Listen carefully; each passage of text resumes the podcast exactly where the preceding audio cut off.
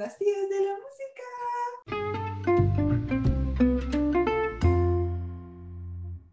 Hola, buenos días. Bienvenidos a su maravilloso programa de jueves en la mañana, las tías de la música.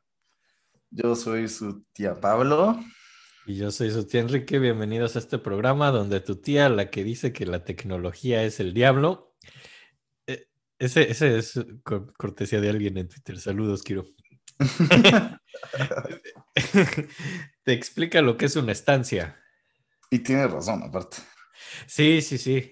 Es el diablo. No, es que me- nos mandó un meme y, y yo lo quería poner así con nuestro Twitter, pero no sabía hacerlo, entonces me tuvo que, que explicar. Y le dije, perdón si soy una tía. Y, entonces escribió, sí, la tía que cree que la tecnología es el diablo. Es bueno, mi abuela sí dice eso a veces todavía. A mí, a mí lo que me sorprende mucho es como la gente todavía habla como si los celulares son- fueran algo increíblemente nuevo, ¿no? Así como dicen, no, o sea, bueno, hoy en día ya puedes ver dónde está, así de, güey. Así, celulares, 20 años en esto. como 30 años con celulares y como 15 así celulares inteligentes, ¿no? Así que sí, ya puedes ver dónde estás. Y dices, no, pero ahora, ahora sí puedes pues ver cómo es el clima de... "Mm, Sí, sí, ya hace 10 años también, pero... Sí, como hace 10, ¿no? Yo creo. pues, Aquí en. México empezábamos a usar como ese tipo de aplicaciones. O sea, porque yo me acuerdo que el primero que empecé a usar sí fue Google Maps. Ajá. Ya después, no sé. O sea, el del tiempo creo que lo he usado una vez o dos en mi vida, la verdad. ¿El ver el clima? Ajá, eso sí creo que nunca lo he hecho, ¿eh? Bueno, es que aquí sí es relevante. Aquí sí afecta tu día. Sí, sí, sí la tienen mucho. Eh, Pues sí, sí, sí, sí. Porque aquí dicen va a llover y yo digo que... Eh, en, en México es muy fácil. Dicen, va a llover así, y si es de mayo a octubre, sí, sí va a llover. Si sí, es otro mes, no, no va a llover. Es muy ¿Qué sencillo. luego nada más está nublado y no llueve? Ya sabes, como que en México siento que no es tan fácil atinarle. Como todos los días son iguales. Oye, pero basta, porque estamos llevando a este podcast a un nuevo nivel, a un nuevo nadir, a un nuevo nivel hacia abajo, porque estamos hablando del clima, así como, Bórralo, bórralo. no, no, no, como si fuéramos dos desconocidos haciendo plática, plática educada. Es un small talk. Hace- calor, ¿no? Ah. Pinche tráfico, ¿verdad? El deporte favorito de México, el quejarse con alguien más, güey. Sí, sí, sí. Sí, sí, pero vamos, tenemos muchos años de amistad, no es como que nos conociéramos, no tenemos que hablar del clima. Podemos hablar de otras cosas, no sé, compositores Como sudamericanos. compositores. Sudamericanos, por ejemplo. El otro día lo hicimos, hablamos de uno de Brasil Sí, y hoy toca otro también de Sudamérica, como ya saben, bueno, ya les habíamos dicho quién era, es Ginastera. sí, ahora sí. El que ahorita lo pasó estuvo lleno de spoilers. Todavía no vamos a spoilerear quién es el último, pero No se lo recuerdan. pero no lo hemos spoilereado el último, pero, pero demonios, supongo que todo el mundo lo asume, así que esto ya lo sabían desde el principio. Eh, Aparte medio lo dijimos, ¿no? no, no, no, no, no, ese no. entonces yo al final dijimos de qué país era. No solo dijimos que no era de Colombia ni de Perú, y y que no era ni Villalobos ni Ginastera. Porque esos somos hoy Ginastera. Entonces creo que está, que todo el mundo ya sabe cuál va a ser el último, ni modo, ¿no? Ya, ya que. Bien hecho, bien hecho. Y, y no lo vamos a cambiar solo por factor sorpresa, porque sería muy estúpido así. Pero. No, no, no va a suceder. Pero hoy, como ya se dijo, hablamos de Ginastera. Sí. Que El clima que tenía más o menos como cuando nació. A ver si eso afectó su personalidad de alguna forma. como el podcast que ya comenté de esta amiga que habla de los músicos y sus horóscopos. Ah, sí, eso está buenísimo. Yo todavía lo quiero oír, güey. ¿Sí lo quieres oír? Te, te voy a pasar el link en privado porque no, no me, me sentiría mal éticamente en recomendar algo en lo que no, que no me gustó tanto. Pero No te preocupes, posiblemente no lo escucho. La verdad es que nunca oigo podcast. Ah, muy bien. No, has escuchado una vez el nuestro, no te voy a mentir. Está muy bien. Y me gustó, ¿eh? me gustó bastante. Está muy entretenido. Muchas gracias, tías.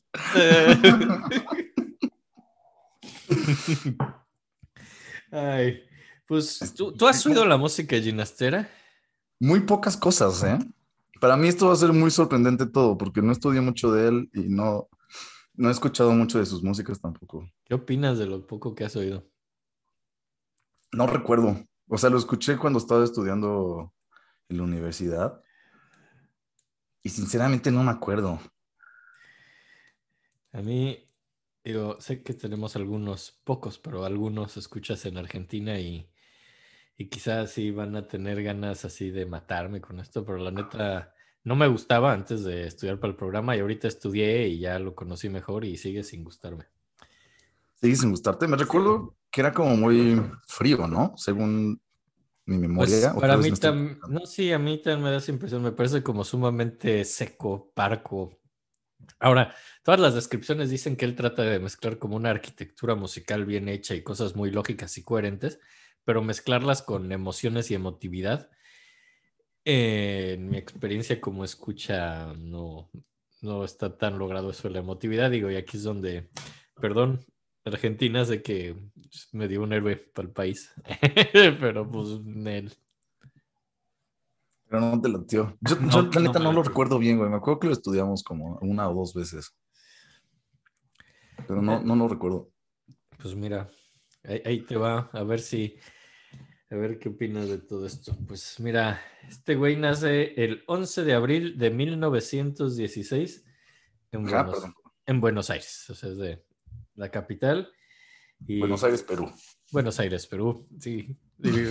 Nuestro sistema de educación mexicano. Saludos.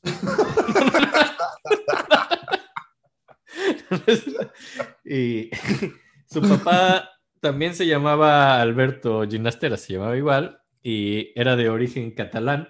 Y la mamá se llamaba Luisa Bossi, y como mucha gente de Argentina, era de ascendencia italiana. En su casa, a diferencia de muchos otros músicos que hemos hablado, aquí no había el más mínimo background musical, nadie era músico, nadie sabía tocar un instrumento, para nada. Como que lo único que sabían de música es que de pronto oían tango, porque era Buenos Aires a principios de siglo y porque la música callejera. Pero él sí como que quiere clases, es una familia como de clase media hacia alta, les iba decente, pide clases de piano a los siete años, le empiezan a dar clases de piano y a diferencia de muchos otros compositores que hemos hablado aquí, no es absolutamente nada especial, como pianista de niño ni nada, es solo un güey así como pues... Pues como nosotros. porque no- Sí, como nosotros. un güey que pues, va a clases de piano y ya, ¿no? Pero no es un gran pianista ni, ni mucho menos.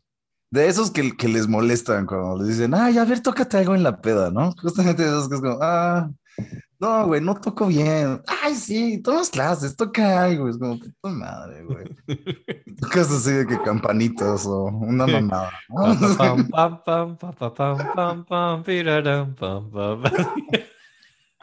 Y seguro él sufrió ese tipo de cosas. Al parecer no, no era el niño más talentoso en el piano ni en la música y pues es bastante sorprendente lo que llega a conseguir así sin ser como alguien que traía talento innato porque no lo tenía. Y pues ya en, en el 28 a sus 12 años, como que es la edad como secundaria, en México entra al Conservatorio Williams, que pues, es como una medio escuela secundaria, pero más enfocada a música toma clases de solfeo, de piano y pues composición a como un nivel pequeño. Y, pero bueno, los papás como que están preocupados por su futuro, entonces en 1930 entra a la escuela de comercio, a la escuela de comercio, y donde estudia negocios, ¿no? Ok, Como ok. Para satisfacer a sus papás.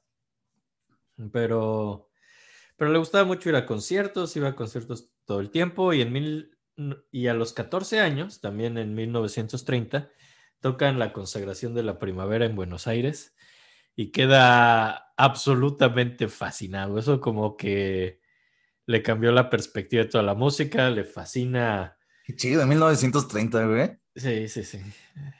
Verguísima. Sí, le, y le fascina. A sus 14 le fascina Stravinsky. Dice, puta, ese güey es la neta. Y es cuando dice, no, yo sí quiero ser compositor, aunque estudié negocios y todo esto. Y, y pues ya. Y eh, entra como al Conservatorio Nacional de Buenos Aires. Y pues empieza a hacer sus rolas, que alguien por ahí en una cita decían que viendo sus como ejercicios de contrapunto, se veía que su manera de componer no era del todo así natural. No era este güey como el que hablamos la semana pasada de Villalobos, que estaba oyendo el radio y platicando con gente mientras escribía una sinfonía, así que le salía solito y así. Sí, que le salía todo solo, ¿no? Sí, este güey. en es la peda. Sí, sí, sí. Este güey es al revés. Le cuesta vida y alma hacer cada rola. Le cuesta mucho trabajo. Es como un ejercicio arduo de contrapunto, de detalle. Es mucho esfuerzo, pero se esfuerza mucho y empieza a meter música a concursos. Y de hecho empieza a ganar concursos de pronto. O sea, yo creo que fue a base de esfuerzo. Más que muchos otros compositores, él no era un niño prodigio, él no era que escribía muy natural. Él se dedicaba, se esforzaba, le echaba muchas ganas y lograba hacer buenas rolas con mucho, mucho, mucho esfuerzo, ¿no? Y las hacía muy bien porque empezaba a ganar concursos, ¿no? Algo huele bien raro en mi cuarto, perdón. Sí. Sí, no sé, cenizas. Yo creo que debe haber cenizas por ahí ¿Cenizas? tiradas. Este. Pues sí, yo, ¿sabes qué? es? Siempre he pensado que el- es más importante que la hora nalga que el talento, sinceramente, güey. Pues depende. pa- Mira, tiene yo digo que es mezcla, o sea, pero a él, él le funcionó. Él sí era como. No. Yo todos que conozco, algunos tienen talento, otros no. Muchos que tienen talento y otros no, pues lo dejan y da igual. Mm, Pero los que quieren llegar a algo les va chido es porque se quedaron estudiando sí. un buen rato. Ya sabes, o sea, como que se quedaron echando Olga Nalga y ya. Así. Pues, pues así era este güey. Y era en base a todo eso. Yo, yo creo que a fin de cuentas sí tenía talento y oído. Digo, no, no logras lo que logró nada más así por esforzarte. O sea, mucha gente se puede esforzar mucho y no logran. O sea, sí, sí era talentoso, pero creo que no le era tan, tan, tan natural como a otros, ¿no? Y este como primer estilo que tiene, Estará plano el güey. como... Eso de estar sentado mucho tiempo sí te dejará plano de las nalgas, güey. Yo creo que sí, así como... Yo tenía esa duda. Como, o sea, claro, necesitas hacer ejercicio, pero por estar mucho tiempo sentado se te aplanara, ¿no? No, no sé, sí se sienten raro, ¿no? Así. ¿Tú crees? Bueno, luego hacemos capítulos así como de muchas horas. Tú no te paras y haces como, ay, al final. Sí, pero sientes que ya se te hicieron como más, así, más, más, más, más aplastadas. No, no, no sé. No sé. Es, es como morfología. A lo mejor tengo que hablar con alguien que no me ha visto desde antes del programa. Así como para tener perspectiva, así como no, no sabes, los niños, por ejemplo, no sabes si crecieron o no, a menos de que alguien no los haya visto mucho tiempo. A lo mejor necesito, a lo mejor si un día estos viajo a México, así que no he ido desde el programa, alguien que me vea y diga, Enrique, tienes menos nalgas. Pues, ah, así, es, eso, es algo, una perspectiva. Ah, muchas gracias por Ah. resolvernos la duda, ¿eh? Gracias. Por eso.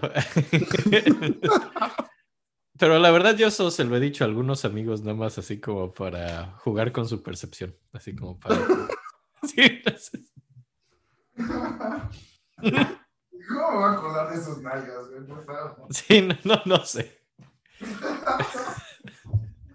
Obviamente no sé de qué tamaño tienen sus nalgas. Está muy difícil, ¿no? Así. Sí está difícil, o sea, A aunque menos- te acuestes con ellos, la verdad es que A menos de que sea algo muy específico, ¿no? Así alguien así súper nalgón, que te acuerdas que es súper nalgón y que todos le dicen así, cosas Pero así. ya no te acuerdas de su tamaño real, ¿no? O sea, yo no me acuerdo de las nalgas de ninguna persona que he visto. Por más que me hayan gustado, ya sabes, así, por más que me hayan gustado y los haya admirado, ahorita no te podría decir como, Yo- yo- uy, no, eran como 6 centímetros, ya sabes. Yo me acuerdo, nalga. yo me acuerdo como de las nalgas de un güey que trabajaba conmigo, porque era súper nalgón. Y, y le decían así que, y, y ya sabes, era, era horrible, era un trabajo oficinista, entonces hacían chistes de oficinistas y decían que Claro. tenía un, un problema renal porque era renalgón, es como lo, lo que le decían. Me encanta, güey, me encanta. Sí, es típico de oficina. Es como muy chiste de oficinista y, y lo lamento, pero, pero bueno, de ese güey sí me acuerdo medio sus nalgas. No sé, bueno, pero si crecen un poco, bajan un Pasa poco. la secretaria y dice, ay, cállate, ¿no? Ya sabes, ¿no? Sí. Sí. Dicen, sí, ya viene el güey con el problema renal. Güey, Y ahí, ahí que dice, ¿qué? ¿Por qué poco tiene problema renal? Sí, sí, ve lo que está renalgón. ¡Ah! Ah, sí, sí, pero Me encanta, güey. Lo voy a empezar a usar. Ya somos tías. qué horror. Qué horror, qué vergüenza. Pero bueno, en fin, este güey, este güey pasaba mucho tiempo sentado, entonces quizás sí. Si esto es cierto, a lo mejor. A lo mejor no tenía pompas. A lo mejor no tenía muchas popas. No, no leí nada en la biografía que hablara de sus nalgas. Una biografía sumamente incompleta. Sí. Vamos a hacer como una serie de así de culos de compositores. Así Estaría padrísimo. Serio, que hay que hacer un concurso de culones. Yo creo que Stravinsky lleva la delantera, ¿no? No sé. Ese güey estaba remamé. No, no, no, nunca me he fijado como en sus nalgas, pero el vato era muy alto. y. Habrá fotos, vamos a ver si encontramos, pero bueno. Sí. Voy a buscar. Diablo. Seguro Ravel también caminaba mucho, ¿no? Granger corría, Rossini estaba gordo. Yo creo que es, eh, pues, no sé. Pero, pero, o sea, yo creo que Granger han de estar tonificadas, pero las de, pero las de Rossini no, han de ser solo grandes, pero fofas. Eso puede ser, ¿eh? Exacto. Sí.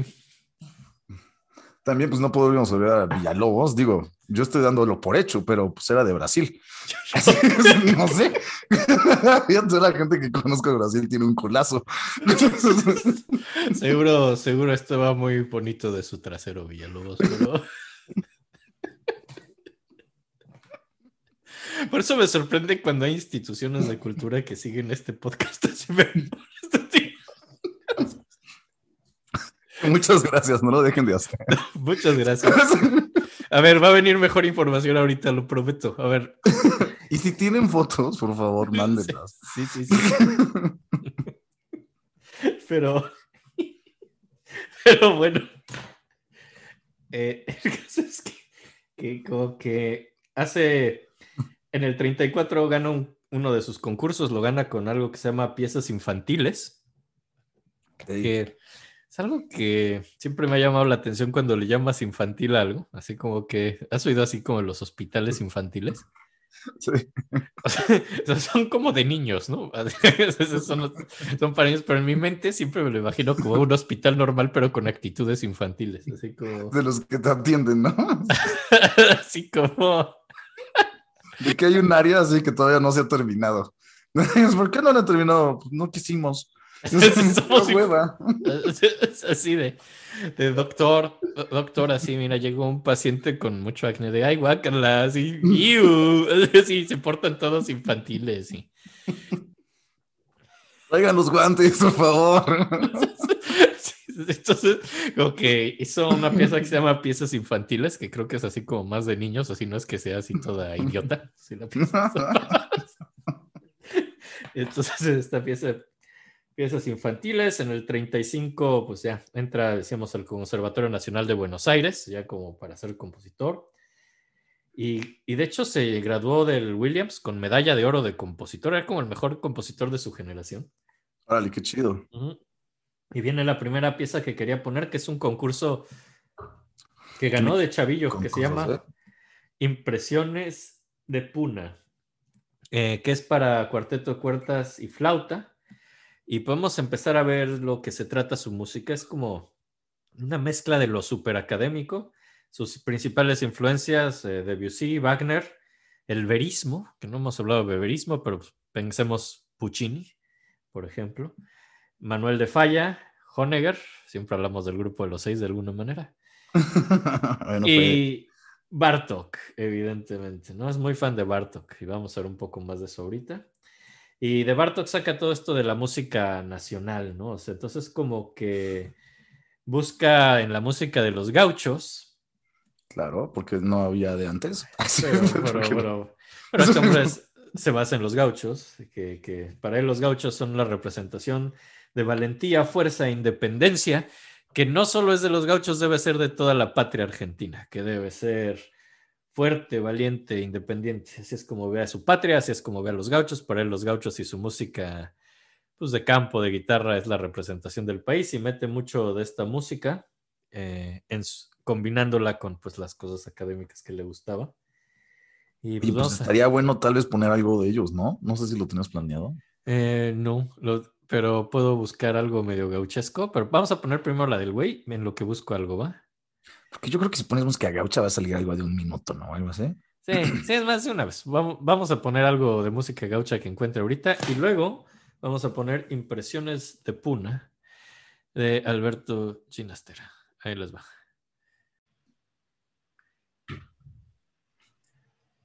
Este. Pues miren, las primeras búsquedas que tuvimos fueron. fueron un fracaso.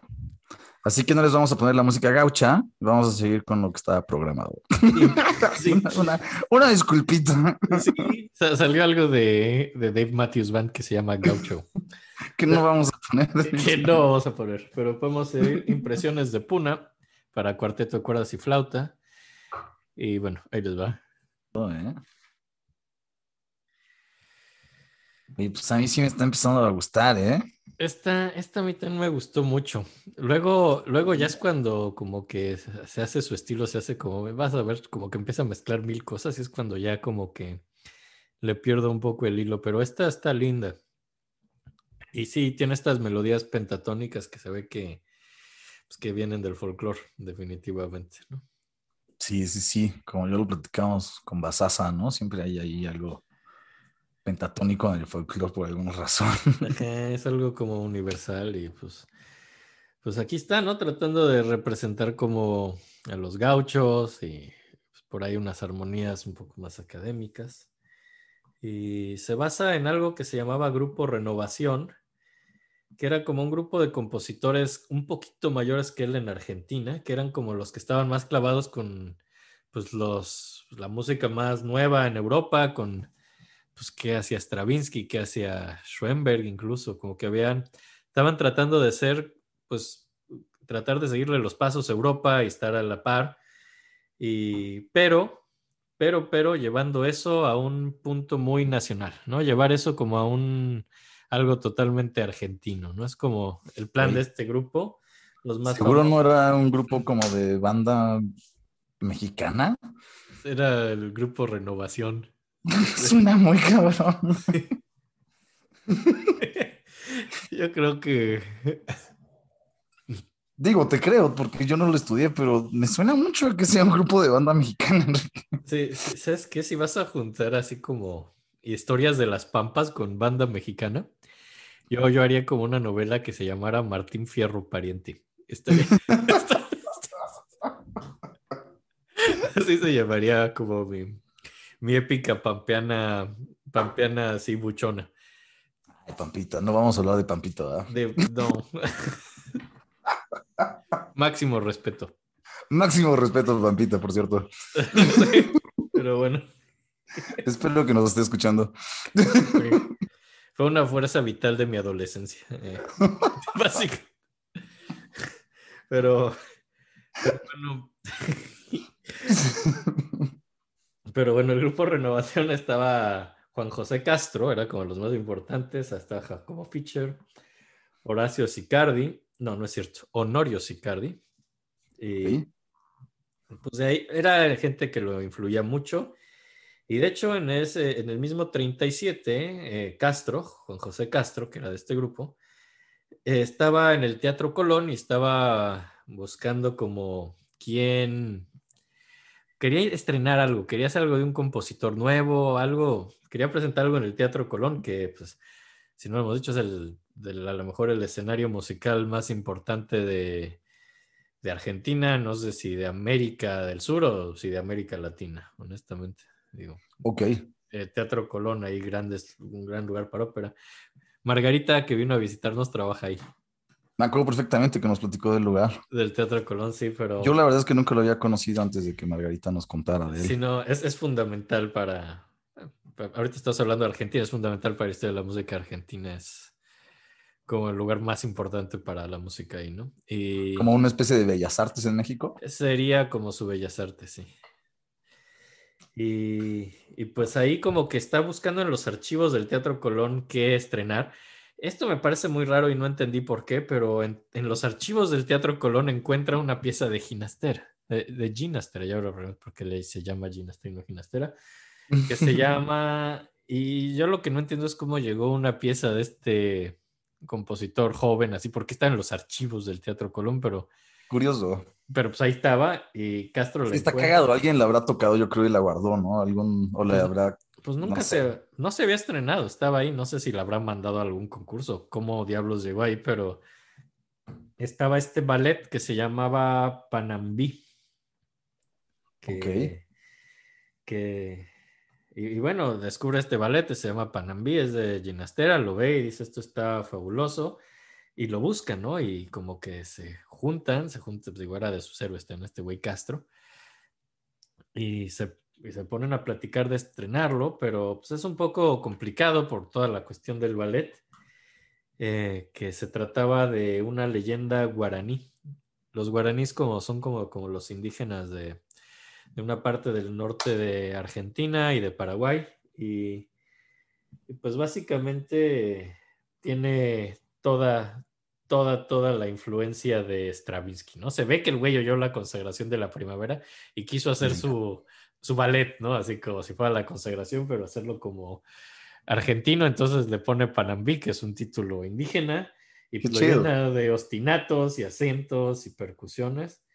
Eh, se trata, Panambí se trata de Guimarú, Guimarú, que está enamorado del hijo, de la hija del jefe de la tribu. La hija se llamaba Panambí, ¿no? Entonces es un, un güey que está enamorado del hijo, de la hija del jefe de su tribu, pero el hechicero también está enamorado de esta mujer, bueno, de esta chava, no sé. Y entonces como que trata de pues, hacerle trucos así para él, ser el que acabe con Panambi. Y es una especie de, acaba todo esto en como una especie de lucha del bien contra el mal. Pero al parecer era un desmadre poner todo este ballet y Castro lo que dice es, güey, mejor vuélvelo una suite orquestal. Ya, ginastera. Digo, Ah, a Ginast- ginastera. Sí, dice, Ginastera, vuélvelo esto una suite orquestal, no, no, seas, no que sea todo un ballet. Y pues ya vamos a, a que se toque, ¿no? Entonces estrenan en el Teatro Colón Panambí en una versión de suite orquestal y es un gran, gran, gran éxito. Entonces eso es lo que quería poner un poquito ahorita, un poco de, de la suite de Panambí. Eh, van a escucharlo una onda súper stravinskiana. Ahí les va. Está chida. Sí, está igual a la consagración. Es idéntica, es idéntica, idéntica la consagración y Está, más chida la consagración, pero está buena, está muy buena. Está muy Está- bien hecha. esta parte en específico se llama la danza de los guerreros, tiene como cinco partes. Eh, sí, o sea, no hay nadie que oiga esta pieza y no diga, ese güey le está copiando a Stravinsky todo su estilo, sí, Que está Pero- bien. Yo la neta creo que pero no es como que fuera fácil hacer algo que suene bien al estilo de Stravinsky si no era Stravinsky, este güey no era Stravinsky y le sale igual de bien, ¿no? Exacto, sí, sí, sí. No, y aparte uno no puede aprender música si no copia música. Sí, ya tienes que hacerlo al estilo de algo, siempre ha habido estilos, ¿no?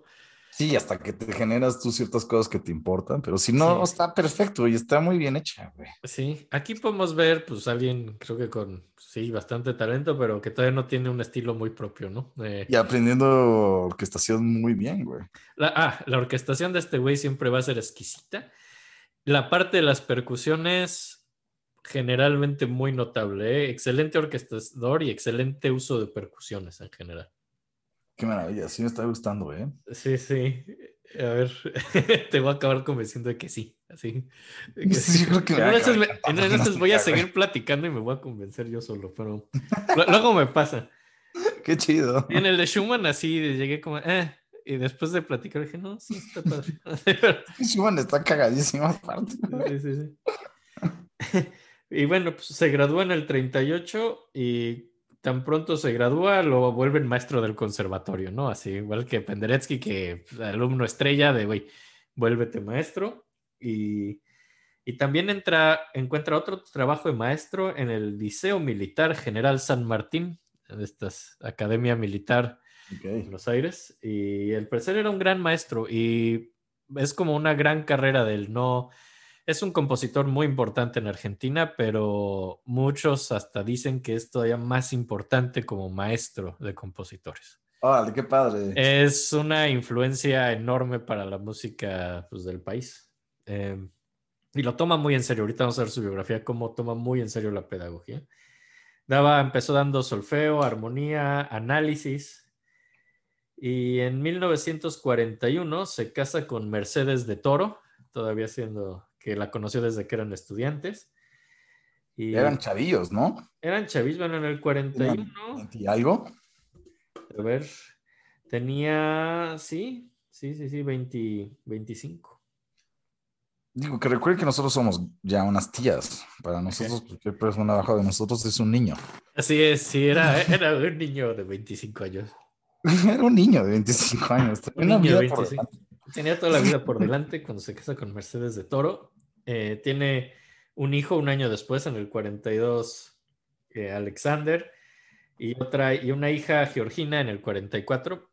Eh, para preparar este, este episodio, me costó trabajo encontrar una biografía decente de Ginastera. La hay, pero es cara y en la biblioteca donde generalmente consulto, por lo mismo que es cara, no te dejan llevártela a tu casa, entonces tuve que ir a fotocopiarla, pero en mi desesperación encontré un libro de Georgina, de esta, de esta hija, que escribió como una biografía de su papá. De que me de- comentaste de las cartas, ¿verdad? Sí, dije, voy a empezar. Dije, ¿sabes qué? Mejor voy a leer esta biografía que hizo su hija y ya, ¿no? Así me voy a salvar de tener que comprar un libro caro, escanearlo. La empecé a leer y dije, no, esto no, esto no va a salir bien, esto no sirve de nada. Muy, muy bonito tributo de una hija a su padre, pero no sirve para preparar un capítulo, ¿no? O sea, no es una biografía completa. Habla de sus sentimientos respecto a su papá. Lo- lo Ah, cual Está bien, pero no se trata de los sentimientos de Georgina. Además, va- no vamos a hablar de ningún sentimiento de Georgina en lo que resta de... Y lo triste es que aparte tampoco va a hablar del tamaño de su culo, que era algo que nos importaba. Sí, capítulo 12, el culo de mi papá. Pero Fabuloso el culo de mi papá. Es lo único que tengo que decir de él, ¿no? Pero entonces tiene estos dos hijos, Alexander y Georgina, y pues empieza a hacer rolas muy cursis, porque está felizmente enamorado de su esposa y siendo un padre joven muy contento con sus hijos. Y pues, eh, no sé, de ser un tipo total completamente, era medio frío y analítico, de pronto empieza a escribir rolas cursis, con textos cursis, y dice, bueno, es que yo no sé expresar mis sentimientos solo en música. Ok.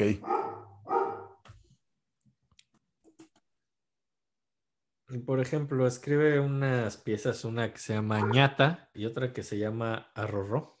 ñata es como, me parece en Argentina es algo como decir fresa en México, ¿no? Una tipa medio mamona, pero así le decía de cariño a su esposa, a Mercedes.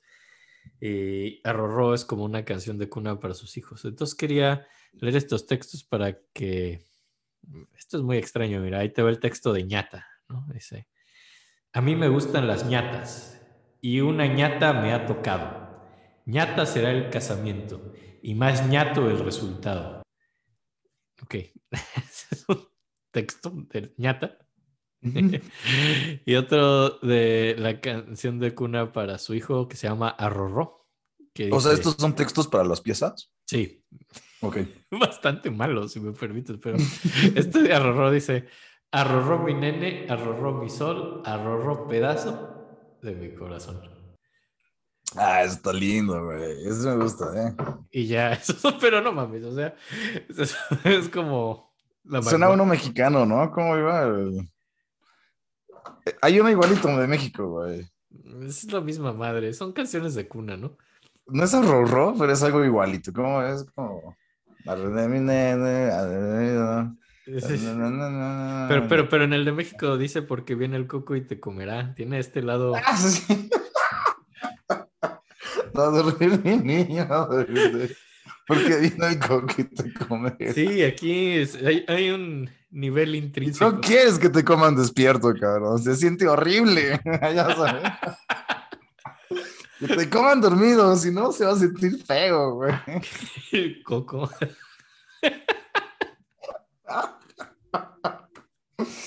Pinche coco culero. Oye, y no, y no quiero. o sea, es muy raro. O sea, y no quiero sonar así como.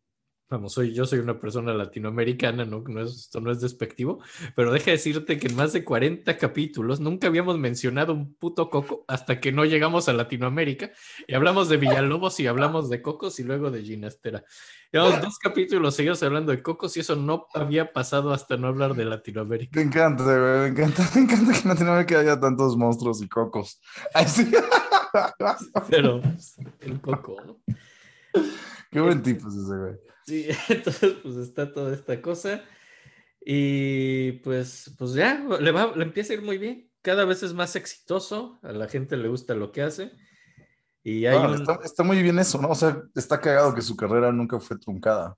No, bueno, sí, de pero guerra o... Bueno, hasta ahorita no ha sido... hasta ahorita, espérate, pero hasta ahorita va decente, pero Ay, qué gusto. Ha sido de los capítulos más benévolos que hemos tenido, güey. hasta ahora es benévolo, ¿no? Es un güey que pues, hace música y se casó y está contento y ya, No, pero no, Puede estudiarse como su oficio tranquilo. lo hace bien, le va bien, va chido, se va a casar con una... ¿Cómo se le llamaba? ñata. Con una ñata. Qué bueno. todo bonito. Y va, y va exitoso, ¿no? Y hace, y el American Ballet Caravan, que es un ballet, le, le, le comisiona un ballet incluso después de ver lo que hizo con Panambí y compone Estancia, que es otro ballet. Estancia en Argentina no es un cuarto, así también me imaginé que era como un cuarto, pero no, significa rancho, es como un rancho. Ok. Y se trata de lo que va pasando en las diferentes horas del día en un rancho, ¿no? Hace ese ballet. Y obviamente es de gauchos y, y tiene textos de Martín Fierro. Y, y Nunca lo he leído, ¿eh? Martín Fierro, eh, yo, yo alguna vez creo que en prepa es como una, un poema o, o como una historia épica de las pampas y de los gauchos. O sea, es como... Ok. Es creo lo más, no, no sé si eso sea todo un género, pero me imagino que sí, creo que esto es lo más representativo Oh. del género. Y- Perfecto. sí, y, y pues todo esto está bien, pero el problema es que se deshace el ballet que iban a estrenar esto que compuso y, y pues bueno, lo rehace otra vez como suite orquestal en vez de como ballet y quita todos los textos de Martín Fierro, ¿no? Entonces ya. lo puso pero lo quitó. Ah, esta es otra cosa que hay que platicar de él. Mucho de su obra la quitó. O sea, lo componía y como 10 años después lo quitaba. Así como que se no está feo y lo retiraba de circulación y de sus opus. Hay Órale. mucho, sí, hay mucho que quitó, que no le gustó al final. Creo que es una persona, eso habla de alguien muy autocrítico, yo creo, ¿no? Sí, me recuerda a alguien, pero no recuerdo su nombre, así que no me recuerda a nadie.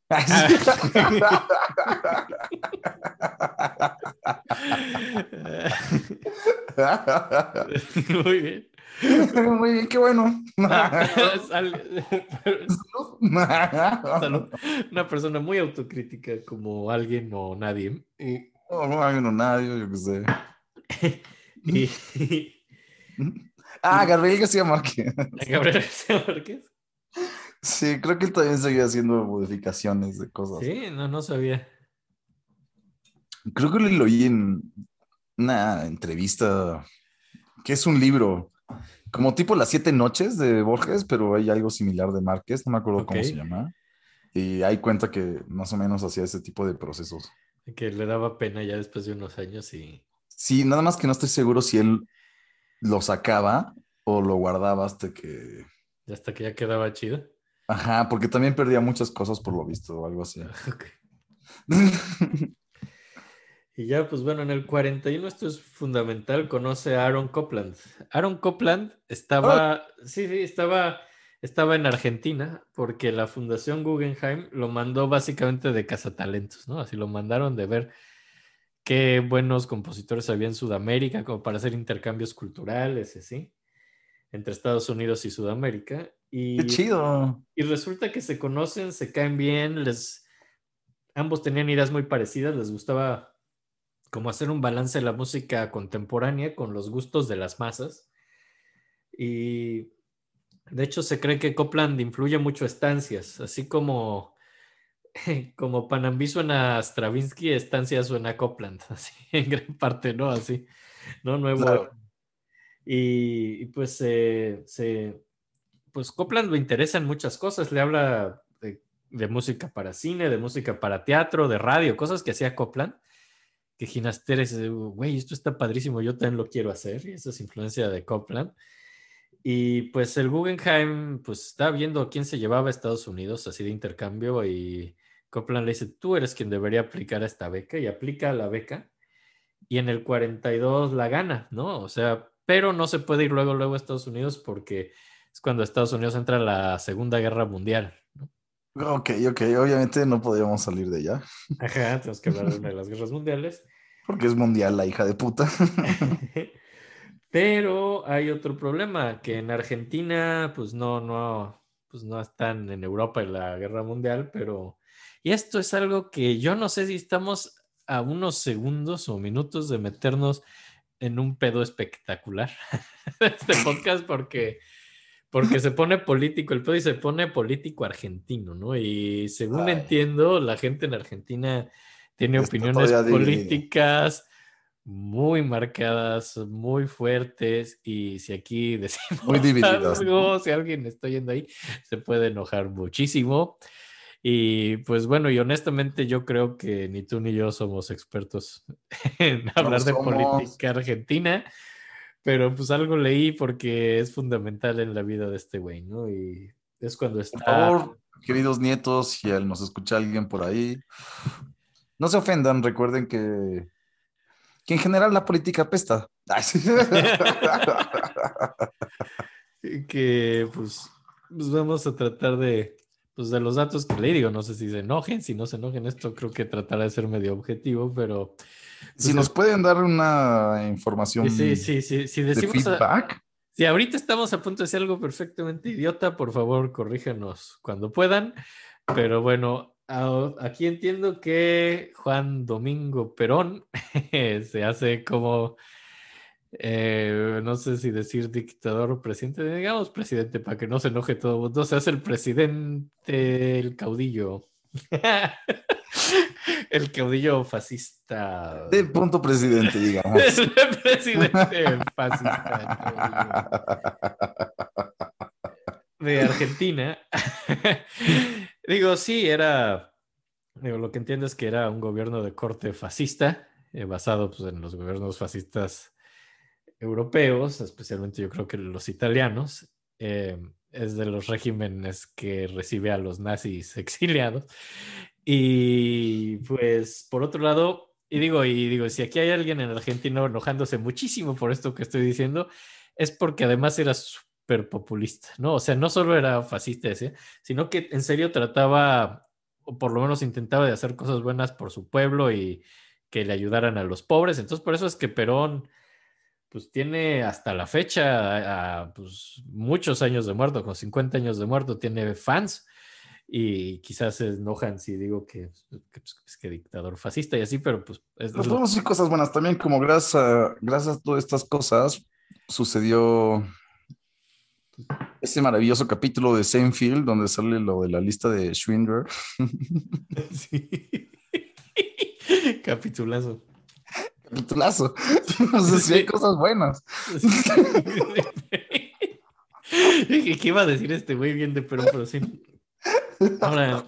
Perón en general tenía algo que es que no quería violencia, ¿no? Él supo lo que fue la, la violencia en la Guerra Civil Española y es algo que él no quería ver en Argentina. Decía, ok, sí, mucho fascismo y recibió muchos nazis. También recibió muchos judíos, interesantemente. Recibe mucho de ambos lados, pero no quiere violencia, ¿no? Hasta ese momento, pero Perón resulta que no era tan fan de Ginastera y quería controlar como la cultura y Ginastera de pronto le parece medio incómodo y lo corre de, de su puesto de maestro en el liceo militar, ¿no? en el 46. Entonces es el momento donde Ginastera toma su beca del Guggenheim y dice, Y ok, no, está chido Perón, me voy a Nueva York, adiós. Y se va a vivir a Nueva York. Ay, qué chido que pudo, güey. Sí, sí, sí, digo, ya con una beca ganada se fue, ¿no? Y pues bueno, vamos a platicar un poco de Perón. Eh, tenía esta onda de que nadie podía ser igual de popular que él. Entonces, si de pronto tenía ministros o gente trabajando en su gobierno, incluso a su favor, que de pronto empezaban a ser populares, los corría. Ok, ok. Eso él quería ser el... suena, suena bastante fascista. No quiero, no quiero tampoco que nos metamos en problemas, pero suena fascista. sí, él era el- como el único que tenía que ser como, como querido por el pueblo. Eh, esto lo leí que decía, leí, evita contacto con el pueblo. Dije, pero si era populista. Luego me di cuenta que no, que lo escribí porque Evita, Eva Perón era su contacto con el pueblo. Por eso escribí Evita contacto con el pueblo. No es que lo evitaba, es que su esposa Eva Perón era su contacto con el pueblo. Sí, entonces, Evita con el pueblo. evita contacto. sí, De repente dije, ¿por qué vergas escribí eso? No, es porque Evita, su esposa Eva Perón, es su manera de Su contactar. esposa Evita Su con el. Evita.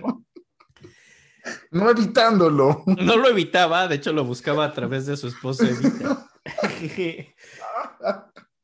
Y, Oye, perdón, pero eso está muy chistoso. ah, y, y, pues, pues Evita la querían mucho. La querían más que a Perón. Eh, Obvio. sí, sí, digo, está la peli de Madonna, ¿no? Así Sí, es está lo- Madonna haciendo Evita, no hay nadie haciendo Perón. Sí, no, me imagino que alguien salió de Perón, no vi la peli, solo recuerdo que existe. Me imagino que alguien habrá sido Perón. Eran los noventas, ¿qué habrá sido Antonio Banderas? Porque más era latino. No, no sé quién haya sido, ya averiguaremos luego. Pero Pero alguien, alguien, alguien latino que no era de Argentina. que- sí, entonces- y pues bueno, resulta Garcés, que ¿no? Andy, Garcés, pero- Andy García. Ay, Pero resulta que pues no iban medio bien, así sus medidas populistas, hasta que pues van muy mal, porque hay crisis económica, hay una sequía, entonces no hay buenas cosechas. Y pues como estaba expropiando cosas, de pronto la inversión extranjera ya no quiere invertir tanto en eh, Argentina y pues de pronto hay gente desempleada, los sindicatos empiezan a desesperarse y empiezan a hacer huelgas. Y, y pues iba a haber otra elección y se quería reelegir Perón. Y pues el pueblo estaba muy inconforme a estas alturas, pero a Eva Perón ahorita le da cáncer y se va a morir. Y, y esto y hacen una manipulación emocional del pueblo argentino bastante mal pedo, donde dicen que Evita está enferma y muriéndose por trabajar tanto por los pobres de Argentina. y pues se muere Evita y pues, pues sí, una cosa emocional, deja huérfanos a los argentinos que la veían como una madre. y Entonces, entonces, pues gana Perón otra vez las elecciones del 52. Hijo de puta, güey. Sí, y pues Explotó, güey, la muerte de esos. sí, sí, sí. Mames, eso está, eso está culero, ¿eh? Sí, sí, sí, sí. Y, y pues hay crisis económica, culpa a los americanos, pues, pues, ya sabes, la vieja confiable de Latinoamérica. Eh, y pues pide austeridad, entonces prohíbe que se suban los sueldos por dos años. eh, prohíbe que los argentinos coman carne y trigo porque lo quiere usar para exportar. Eh, sí, es una época súper culera, digo. Yo, yo sé que aquí a lo mejor media Argentina está enojándose conmigo y a lo mejor estoy diciendo algo que hay algo que no sé en lo que investigué, pero pues eso es lo que investigué, ¿no? De Perón. Y pues en el 54, eh, de pronto ah, trata de hacer res- como unas modificaciones a la ley, como, pero la gente se lo perdona, todo esto de la crisis y los sueldos se lo perdonan por lo de Evita todavía. Y como que envalentonado en su popularidad, se mete con alguien que no se había metido antes, que es la Iglesia Católica. Argentina era todavía muy católico. Y, de pronto permite el divorcio y la prostitución en algo total y completamente fuera de lo normal. Qué La- maravilla, güey. Sí, pero la iglesia está padre, pero la iglesia se enoja y salen a protestar a las calles. Me imagino, claro. Y en vez de echarse para atrás, les prohíbe hacer cosas de Navidad, les prohíbe hacer re- expresiones religiosas en Navidad. O sea, les- ¡Guau! les dice, pues peor. Entonces hay más manifestaciones y les prohíbe la educación religiosa. O sea, cada vez les iba quitando más. Cada que se quejaban, les quitaba más. ¡Qué Y- chido! Sí, hasta que lo excomulgan. Y eso es un pedo, porque después lo excomulgan. y, pues, ¿Y qué? No, pues aquí no es. ¿Y qué? La constitución de Argentina solo permitía que el presidente fuera católico. No puedes ser presidente de Argentina, o no Si podías si no eras católico en esa época. Y pues le quitan lo católico, lo excomulgan y pues se hace una, entonces se hace una tensión civil terrible, hay un intento de golpe de Estado, truenan unas bombas, se mueren civiles, Dios. los peronistas salen a vengarse quemando iglesias, es un desmadre, ¿no? Y, ¡Wow! Sí, sí, sí, sí. Y pues otros que estaban en contra de él eran los estudiantes, es muy rara la mezcla, eran estudiantes, comunistas y, y católicos, eran los que estaban más ultra, enojados en esto. Sí, ¿Cuándo has visto comunistas y católicos juntos? Así, pero pues, estaban... Con estudiantes, que Con estudiantes, liberales, ¿no? Ajá, y esa era la gente más enojada con Perón. Y pues bueno, Perón, eh, pues después de esto y de las eh, protestas, como que hace algo medio, medio lacra, decide renunciar, pero no en serio, o sea, no es como que le presenta hacia el Congreso su renuncia, solo dice que va a renunciar para que todos sus seguidores se enojen y salgan a las calles a defenderlo. Y que... Y, y hace- Buena, buena movida. Buena movida y hace algo que no había hecho antes. Incita a la violencia a sus seguidores. My fucking gosh. Sí, sí, entonces incita a la violencia. Y ahí es donde los militares dicen, no, sabes que este güey ya se le voló la palomita, ya no podemos tener esta violencia y todo esto. Y estos ataques a la iglesia y todo. Entonces, golpe de estado militar y pues huye a Paraguay, ¿no? Entonces ahí en el 55 acaba el peronismo por un rato, porque según esto ya no iba a volver, pero en los 70 vuelve, ¿no? Pero esa es otra historia, ¿no? Pero Pero justo, gracias a Dios, no vamos a llegar ahí. no, aquí ya se deshicieron, se deshicieron de Perón, ¿no? Por un rato y, y- pero bueno, entonces estamos hablando de esto y mientras tanto, mientras todo este peronismo que ya platicamos, este güey vive en el Hotel Jefferson en la calle 56 en Manhattan, ¿no? Porque se fue, se escapó a su beca, no quiso vivir el peronismo. Y, y llegando a Nueva York, lo primero que quería hacer era ir a ver a Bartok, que decía, vive Bartok, ahí quiero ir a conocer a Bartok. Bartok se murió poco antes de que él llegara, entonces no conocí. Ay, no, qué lástima, güey. Sí, aunque en Estados Unidos en esa época estaban Schoenberg, Stravinsky, Hindemith, pues los que llegaron pues después de la Segunda Guerra Mundial ya se mudaron a Estados Unidos huyendo de la guerra y Villalobos todavía no estaba. no, no, no, sí, Villalobos, no, Villalobos ya, llega hasta los 52, Ah, llega poco 52, después. ok. sí, sí, sí. Aquí es un poquito antes, y, pero se influ- ahí aprende más de ellos, están influyendo, de hecho, la música en Estados Unidos, estos, mm, estos compositores. También hay grandes compositores americanos, está Barber, está Carter, está Piston, y pues son de los, contem- de- digo, ya no es contemporánea, pero en la época esa era música contemporánea y muy moderna. Y, y ahí estrena Panambí, pero ya como ballet, estudia dos, estrena 12 preludios y hace un dúo para flauta y oboe. Bastante bien recibido todo esto. Digo, la Fundación Guggenheim patrocinaba todo esto. Pero sobre todo lo que hace es ir a las escuelas de música de Estados Unidos para aprender las técnicas de pedagogía, porque lo dijimos, era un pedagogo muy serio. En serio quería ser buen maestro de música y va a Juilliard, va a Harvard, va a Yale, va a ver cómo enseñan en todas estas escuelas música, toma técnicas de Estados Unidos y quiere en algún momento llevar esas técnicas a Argentina, ¿no? Y, y en algún momento va a un festival de verano en Berkshire, que es el que hace Copland, y pues ahí como que conoce a otros latinoamericanos, ¿no? Porque pues Copland estuvo ahí cazando talentos en Latinoamérica. Y, hace como, y tienen como una especie de grupo muy fugaz que se llama Lati Latinoamericanistas del 46, porque este era 1900. También suena, también suena como una banda de salsa de México, ¿eh? sí, sí. O una Mara. O una Mara. Tal vez era una Mara, güey. Sí, eso de poner fechas es muy de Mara, ¿o no? Eh, porque la Mara 18, pero. Saludos. Ah, no, no. saludos, a- saludos, amigos. Eso no es cierto.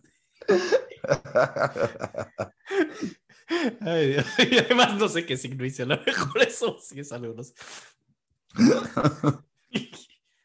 No, no, no. Son- soy muy nerd para entrar a una mala. Pero, pero por ejemplo, ahí en ese grupo de los latinoamericanistas del 46 está Roque Cordero de Panamá, Orbón de Cuba, está, pero que con el que más se lleva es con uno que se llama Juan Orrego Salas, que es un compositor chileno, que va a ser un amigo de toda la vida. Y, pero bueno, en esta época es donde también empieza a cambiar su idioma, ¿no? Se empieza a alejar un poco del folclore así argentino y de lo indigenista y, y como que va algo, por ejemplo, Dúo es una pieza neoclásica, escribe algo casi, casi basado en motetes medievales que se llama Lamentaciones de Jeremías y son motetes renacentistas Ok. que son para lamentar la existencia de Perón y la Segunda Guerra Mundial. Es como, así es como reacción, ¿no? Y, y en el 47 vuelve a Argentina, un así un poco después, mucho más internacional él, ya no haciendo música tan argentina. Eh, funda la Liga de Compositores de Argentina, que es la que afilia con el ISSM, que es la International Society of Contemporary Music, que era pues, esta sociedad de Pierre Boulez y de los europeos. Él hace como la parte argentina de estos, ¿no? Que se llama Liga de Compositores. Y con ellos le hace un concierto de tributo a Copland, que pues ya vimos era como medio su héroe de la época. Y en el 48 funda otro conservatorio, sigue haciendo escuelas, hace el Conservatorio de la Universidad Nacional de La Plata, que es en el que se van a basar muchos de los conservatorios después en Argentina. Pedagógicamente. Sí, sí, sí. Pero en el 52, Perón lo quita, ordena quitarlo de ese, del conservatorio que él hizo, ¿no? Porque es- tenía esos problemas con Perón y pues esto le afecta mucho, empieza a estar mal de dinero porque vivía de eso, de dar clases y eso, y también de ánimo, está triste, pues le echó ganas para crear esto y pues, lo quitaron. Y es cuando empieza a hacer más música de cine para ganarse la vida. Y Ok. y hace ahí como varias pelis que tristemente las busqué a ver si había alguno de sus soundtracks, ¿no? Y ¿Argentinas? sí, así. Me imagino, ¿verdad? Sí, sí, sí, son así como como de los Simpson, así de hola, soy Troy McClure, quizá me recuerdas como películas como Nace la Libertad o Facundo el Tigre de los Llanos, o sea, no, sé si se llaman sus pelis, pero pero no, no encontré nada en Spotify así, pero esa de Facundo el Tigre de los Llanos me llamó la atención porque el título está bien locuchón. Pero es uno de los soundtracks que hace, pues porque, pues porque necesita vivir de algo y empieza a hacer música de cine. Es algo que va a hacer por años. ¿eh? Ok, ok, ok. Ajá. Y en el 51 es su primer viaje a Europa. Va a Frankfurt porque estrenan su primer cuarteto de cuerdas. Órale. Ajá, que pues aquí ya está muy lejos del folk, o sea, dice que sí, que toma el folk y del folk saca células motívicas súper chiquitas y que de esas células motívicas genera música más grande. O sea, ya, eso ya es una manera muy, pues ese es como era este güey, muy basado en las estructuras, era muy arquitectónico en su forma de ver las cosas. Es aquí cuando yo ya lo empiezo a ver más frío al güey que, que dije al principio del programa. Aquí ya es más frío, así como que agarra células motívicas de cosas folk, pero las desarrolla de forma no folk. Y, pero pues, le va muy bien con su cuarteto en el 51. Honegger, que si vimos era uno de sus héroes del grupo de los seis, lo invita a París a entrar a una sociedad de compositores, así. Y pues es Qué la siguiente pieza, pieza que quería poner un poquito de ese primer cuarteto de cuerdas para empezar a oír este nuevo estilo ya un poco más alejado del folclore y yéndose a música mucho más abstracta. ¿no? Por favor. Ahí les va. Pues eso es. es un movimiento este. Pues está muy bonito, ¿eh? Me sigue gustando. Yo creo que por aquí es más o menos lo que analicé. Está muy bien hecho. Yo, yo creo que aquí tiene esta cuestión de irse más por el gesto musical que por una melodía o algo así, sí, digo. Pero Es, sigue siendo bastante musical, ¿eh? Es o sea, muy como- musical, sí, no, y, pero, pero es gestual, se trata del gesto musical así de... Y sí, ya está mucho más lejos de, del folclore argentino como lo conocemos claro. y cosas así. Esto, estamos hablando ya de un compositor cosmopolita, ¿no? Sí, pero aún así no me suena como, ¿cómo decirlo? Como alejado de la música, como el serialismo, digamos, o algo así, sino siento que todavía trata de Oh. guardar mucho. Es muy un- serialista. Digo, bueno, ahorita todavía no, pero se vuelve muy serialista. Pero hasta aquí ahorita sigue siendo muy musical en los, como en, en la- en las figuras musicales, ya sabes, como Sí, no, es, es el sonido sigue siendo algo que le importa mucho. Y eso está, no sé, creo que tal vez sería algo como de él que él siempre ha tenido, ¿no? Como, Pues casi siempre, digo, hay un momento donde sí se aleja un poco más, pero hasta el momento sí sigue teniendo una esencia de pues, que lo que le importa es el resultado más que el proceso, ¿no? Y pues suena bien. Digo, pero son cuartetos pues ya bastante, bastante, yo creo que es de los más... digamos, contemporáneos de esa época, o más bien Sí. modernos de esa época, ¿no? Sí, sí, sí, y más para ser latinoamericano. Yo creo que en Latinoamérica no había nadie tan avant-garde como él, ¿no? Así básicamente. Sí, yo creo que no, ¿eh? Y, y, pero bueno, luego, Bueno, ya llegaremos a México, pero pero yo creo que igual no, así como Gines. Este güey es muy, muy, muy, muy así basado en el avant-garde, pero hay que tiene sus cosas. en el 52 hace su primera sonata, le va súper bien y eso como que también le da mucho éxito y hace algo que es una Pampeana 3. Es como su última pieza abiertamente argentinísima, se trata de las Pampas y es para sinfónico y, él dijo, es un trabajo sinfónico gobernado por leyes de construcción musical. Digo, siempre era tan frío en eso, dice. Pero en esencia tiene mis sentimientos subjetivos. Así es como describe su Maravilla. Pampeana 3. así un poco- subjetivos, me encanta el subjetivo, porque Es- sí, es- es- pero la verdad decirlo es tan fría de todos. Era medio frío y sí, el güey, le digo, es lo que decían que le costaba trabajo expresar sus emociones al parecer. Y en el 55, pues ya habíamos platicado de Perón, es cuando Perón pues le, le hacen su golpe de estado militar y lo quitan. Y entonces re- le regresan su trabajo en el Conservatorio de la, de la Plata. Y por ahí viaja a California para llevar más técnicas pedagógicas a sus trabajos de conservatorio. Va y, pues va a Berkeley, va a California, va a muchos lugares y regresa y funda otra universidad. Es que ya también hacía sus propias escuelas en la Universidad Católica Argentina, ¿no? En ese mismo viaje a Estados Unidos también se fue a, a Juilliard, donde estrenaron su cuarteto, el segundo cuarteto. Lo estrena el cuarteto Juilliard en Washington y es un exitazo internacional y ya lo empiezan a ver más, ya no solo en Argentina, sino ya como en el extranjero lo empiezan a apreciar mucho. Y el 58 es un año muy raro porque personalmente le va muy difícil.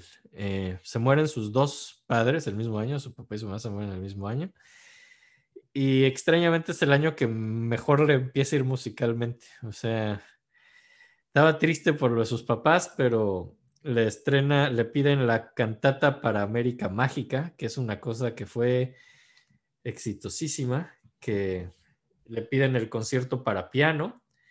Y estas dos las hacen en el 58 y como dijimos, se tardaba componiendo y se estrenan hasta el 61, pero son cosas muy exitosas. La cantata para América Mágica es como una cosa, según él, prehispánica, ¿no? Junta 53 per- instrumentos de percusiones de todo el continente. Ya, ya no solo era Argentina, se empieza a considerar ya más como un latinoamericano, más que como un argentino en algún punto. Qué interesante está eso. Ajá, y hace como una cosa de 53 percusiones, como según esto, autóctonas, y una soprano.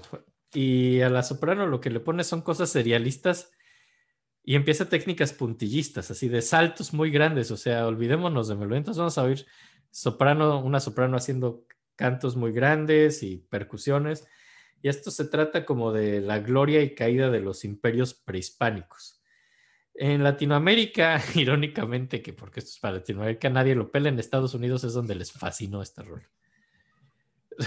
Sí. Entonces, esa es la siguiente que quería poner, creo que es medio de las rolas obligadas de, de este güey. Entonces, ya. además está bien hecha, está bien hecha. Entonces, ahí, ahí les va. Es- Ay, está increíble eso, güey. ¿Sabes qué? Me está pasando eso que cada rola que pongo me fascina. y yo que creo que o sea, es delirante esta pieza, está bien padre. Está padrísima esta pieza y aparte sí, como lo que te decía del cuarteto pasado que escuchamos, se me sigue dando la misma sensación de que se escucha mucho la personalidad de Ginastera. Es que aquí ya era él. O sea, está bien padre la onda de Panamimo y Stravinsky, pero esto ya no es Stravinsky, esto ya es Ginastera.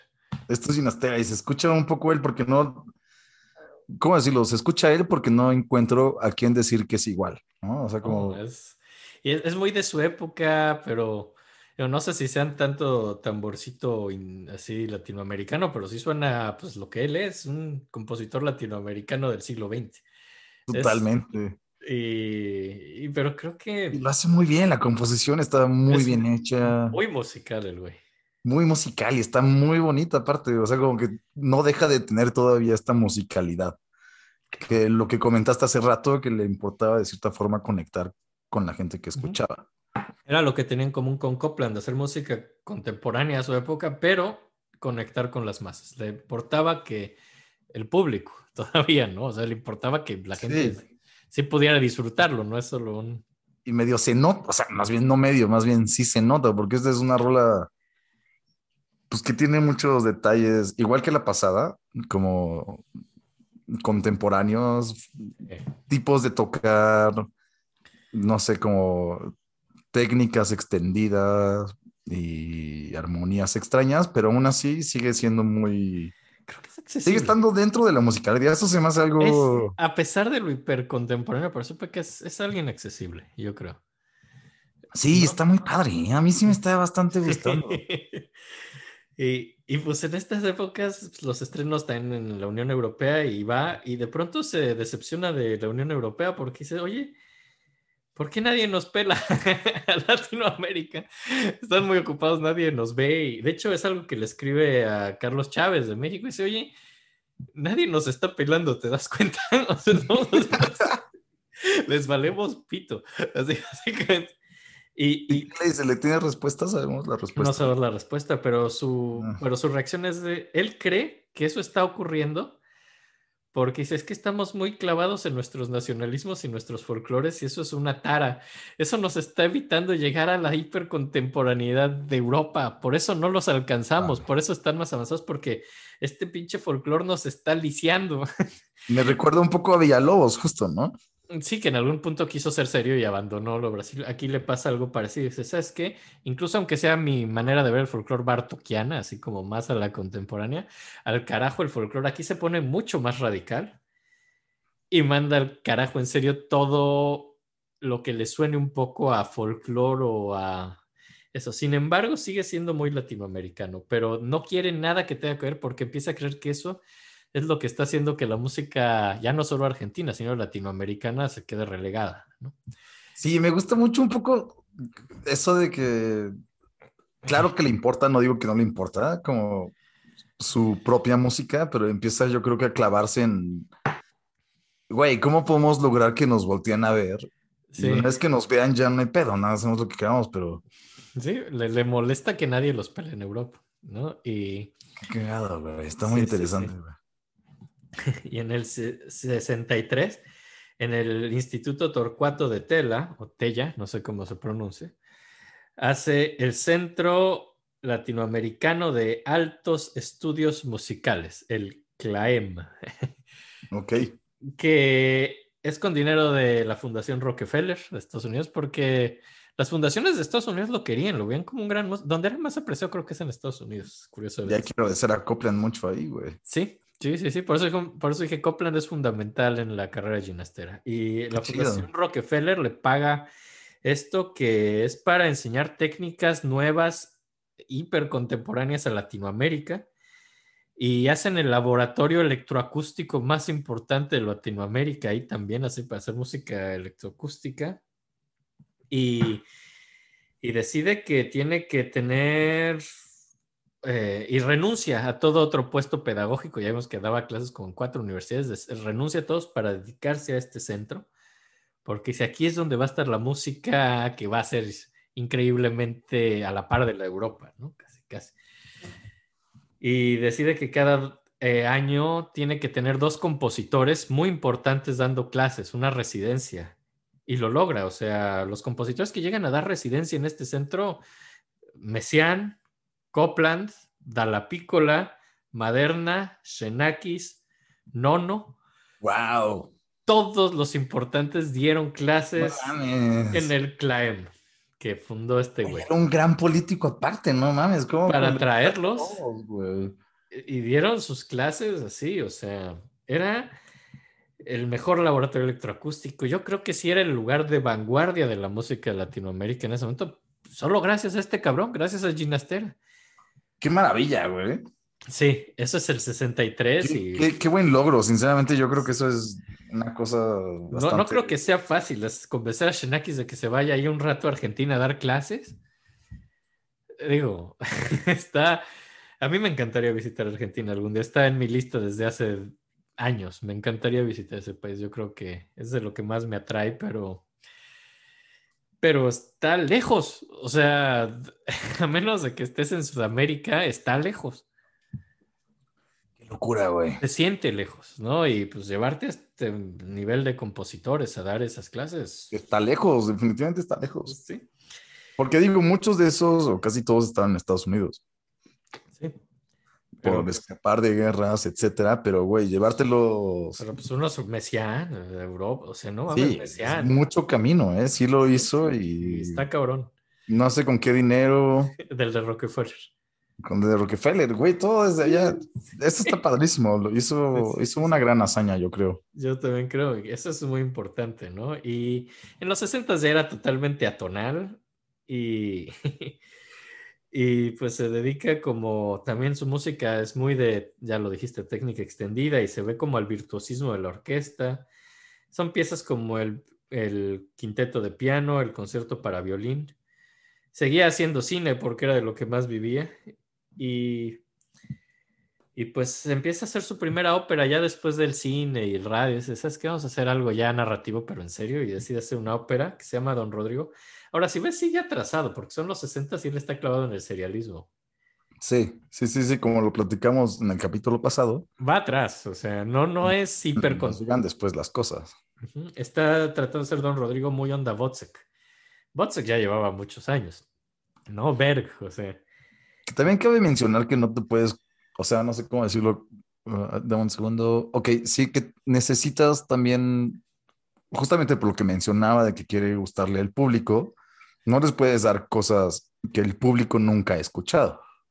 O darte un brinco tan drástico de repente a Bueno, es que aquí más bien creo que le importó ser vanguardista, de pronto.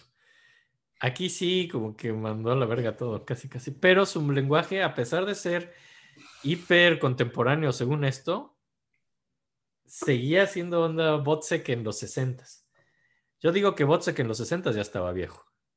¿No crees en- que haya sido más bien porque quería Para como conectar. que lo escucharan, ajá, para conectar? ¿Quién como- sabe? ¿Quién sabe? Porque sí tiene muchas similitudes, ¿no? Con Botzek, Don Rodrigo, ¿no? Eh, Hace esto de piezas cerradas como madrigal y tal, piezas acabadas. Y... us- Usar serialismo, pero de forma medio libre. Digo, no sé si, si alguien oyó nuestro capítulo de Berg, pero tiene mucho que ver. O sea, seguía en ese estilo, ¿no? Ahora, esa la estrena Plácido Domingo en Nueva, sí, en- Nueva York. Qué chido, güey. Nunca me lo imaginé que Plácido Domingo tuviera alguna rola contemporánea. güey. Sí, sí, no, es que antes Digo, de ser de los... de mi ignorancia, ¿eh? No, pero antes de ser de los tres tenores y Pavarotti. Así que también de Seinfeld que dicen, sí, Plácido Domingo, Pavarotti y el otro.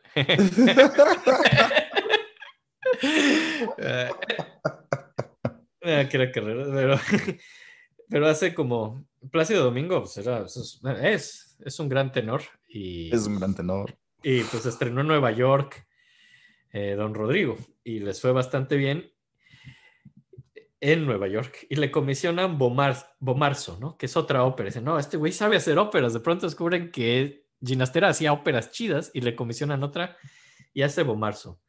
Ahora, no trata temas actuales, o sea, Don Rodrigo era una historia antigua. Bomarzo también trata como de una historia italiana del siglo XVI, de un, de un duque, del duque de Bomarzo. Es sumamente dodecafónica y tiene microtonalidad también, tiene cuartos de tono. Esta también. Órale. Sí, esta ópera tiene cuartos de tono. Y pues bueno, vamos a hablar de una ópera y siempre es divertido platicar la trama. Se trata que el duque de Bomarzo, que es un duque bastante pinche, o sea, en el sentido psicológico, físico, es un güey jorobado, feo, inseguro, tonto, mezquino. Es un personaje desagradable. Eh, decide que quiere, y tiene un astrólogo y decide que quiere ser inmortal, entonces le pide a su astrólogo que le haga una poción para ser inmortal y su astrólogo más bien le da veneno.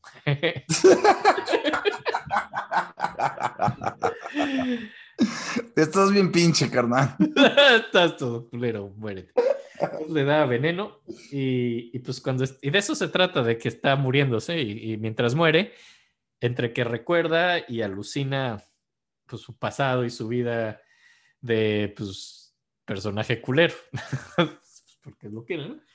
Y entonces se acuerda de cómo su papá vivió, murió en una batalla, de cuando visitó a una prostituta y cuando iba a tener sexo con la prostituta se vio reflejado en el espejo y descubrió que era grotesco. Después habla de, Wow.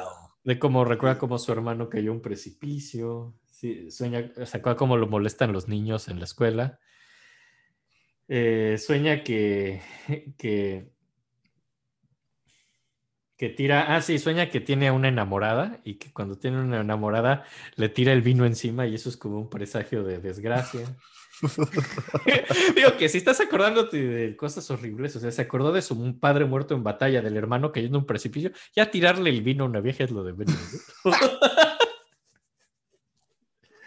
Pero bueno, se acuerda de eso y, y bueno, y al parecer se casa con esta mujer a la que le tiró el vino encima y resulta que es impotente, se acuerda de su impotencia y entonces en su jardín crea como estatuas grotescas que simbolizan sus sentimientos tortuosos y pues bueno, y se muere. Esa es la ópera, básicamente es un güey que tiene y tiene cosas sexuales feas, así como de impotencia, de muerte. Es una ópera medio grotesca que decías, era Ginastera, usted era un señor propio, de pronto, ¿de dónde salió todo esto, no? De- de- de- ¿Qué había usted en su alma, no? Malos recuerdos, malos recuerdos. entonces el buen hombre todo introvertido, callado, que nunca expresaba, tenía esta extrañísima cosa por dentro. Eh, entonces es lo que siguiente que quería poner, evidentemente vamos a poner, iba a poner la parte donde lo molestan los niños y lo Está humillan. chistoso, A mí me gustaría escucharlo. Sí, lo humillan llamándolo jorobado y luego lo hacen vestirse de mujer y como era el duque Oh my gosh. Bomarzo, lo llaman la duquesa, o sea, lo empiezan a decir, ay, Bomarzo es niña. Así, lo empiezan a molestar de que es la duquesa jorobada. Ay, Dios, el bullying ha existido toda la vida. cabrón. Entonces, pues, si quieres oír bullying musical, así, así es como suena el bullying en, en musical. Me encanta. Wow, qué maravilla, güey. Qué maravilla, qué maravilla, güey. ¡Qué mama! Y es por este tipo de cosas que mi esposa no me deja poner la música en el coche.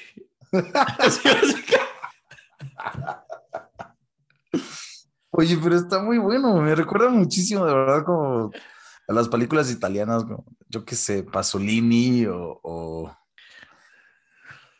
o- Ay, ahorita se me fue otro. ¿Cómo se llama ese, güey? El de los, los, los ineptos. De, de Fellini, los ineptos de Fellini cuando son niños. Pero la música como que tiene justo es por, por ahí, ¿no? Como- Es, pues es medio, medio hablado y así con tonos musicales. es. Pero pues esto es solo un pedacito. Es, en general, Marzo fue algo así. Es medio oscura la rola. Es, es extraño, sí, un hombre muy mesurado. Hasta que ves algo así. No, no, ¿de de dónde salió todo esto, no? Pero Esto no suena mesurado, definitivamente, ¿eh? no, esto no es mesurado. O sea, es una rola muy rarita. Sí, no, nada mesurada. eh, Y aparte es una rola como muy extraña porque a diferencia de las nuevas cosas que estaba haciendo, que eran como muy contemporáneas o modernas para la época, aquí hace, pues no sé, como ópera. O sea, ya sabes como que hay muchísimas más cosas sencillas. O sea, no es una ópera moderna. Ahora, tiene mucho serialismo y mucho microtonalidad y cosas. Son, sí trae cosas así en el lenguaje de pronto. En serio, yo no lo noté nada, güey. Digo, es que a lo mejor es muy hablada esta parte, pero pues ya oyéndola entera hay como más cosas, ¿no? Pero Claro, Marley- tienes toda la razón. Ahorita nos escuchamos un pedazo y disculpen mi ignorancia, yo nada más escuché el mismo pedazo que ustedes. es- pero está muy perturbador, ¿no? En general. No te voy a mentir, está muy chistoso también. O sea, sí tiene buenas bromas. güey. es una culera entera. Es puro. Esto si se le habrán ocurrido a él o se las habrán hecho a él, ¿no? Ya Está bien mal onda. Cualquiera de las dos le salieron muy chistosas, sí. Sí logró hacer ese sentimiento de... De bullying así ojete de chavitos. Sí, Sí, está bien culero, pero sí. que creo que ya no hay tanto, ¿no? Pues, ha ido bajando, ha ido bajando, ¿eh? Sí, está, Ah. está chido eso. Sí, sí, pero, pero bueno, luego pues empieza a pasar cada vez más tiempo fuera de, de Argentina. Eh, la Ford Foundation también le da una beca para ir a Alemania, como para... Y estaba viviendo en Berlín, pero muy cerca del muro, muy cerca de la Alemania comunista, y oía tiros y disparos y cosas así. Y, y al parecer le daba mucha paranoia y se ponía de nervios así de estar tan cerca de la Alemania comunista, ¿no? En el 65, 66. También en esta época viaja a París y a Nueva York para el estreno de sus óperas. Y también en estas épocas es donde hace su concierto para arpa, que es la pieza con la que quiero acabar el programa, porque creo que es de sus piezas más mejor hechas. Eh, Aquí hizo- estamos en el 40, no, no, no, no, mucho. Es de los 60, este es el 65. ya en el 65, ok. Sí, sí.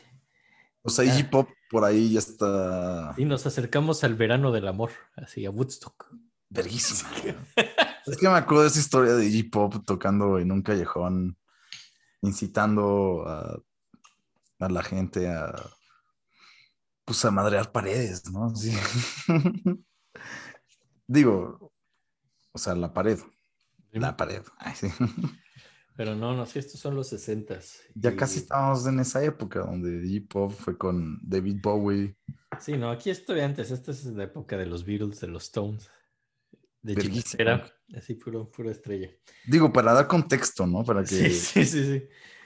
Y sí, no, y esto lo hizo, digo, es la época que hace el concierto para arpa, la hace para Edna Phillips de la Orquesta de Filadelfia, pero se tardaba tanto en hacer las rolas que Edna Phillips se retiró antes de que la pudieran estrenar. Alguien más, ¿no? En el 60. Era, era lento, pero, pero, pero era tan buen, tiene tan buenos detalles su música porque se tomaba su tiempo, ¿no? Y digo, es la, la pieza que quiero poner al final. Y pues las óperas les va de maravilla en Estados Unidos. Pero hay otro nuevo dictador en Argentina, Onganía, que, que lo censura.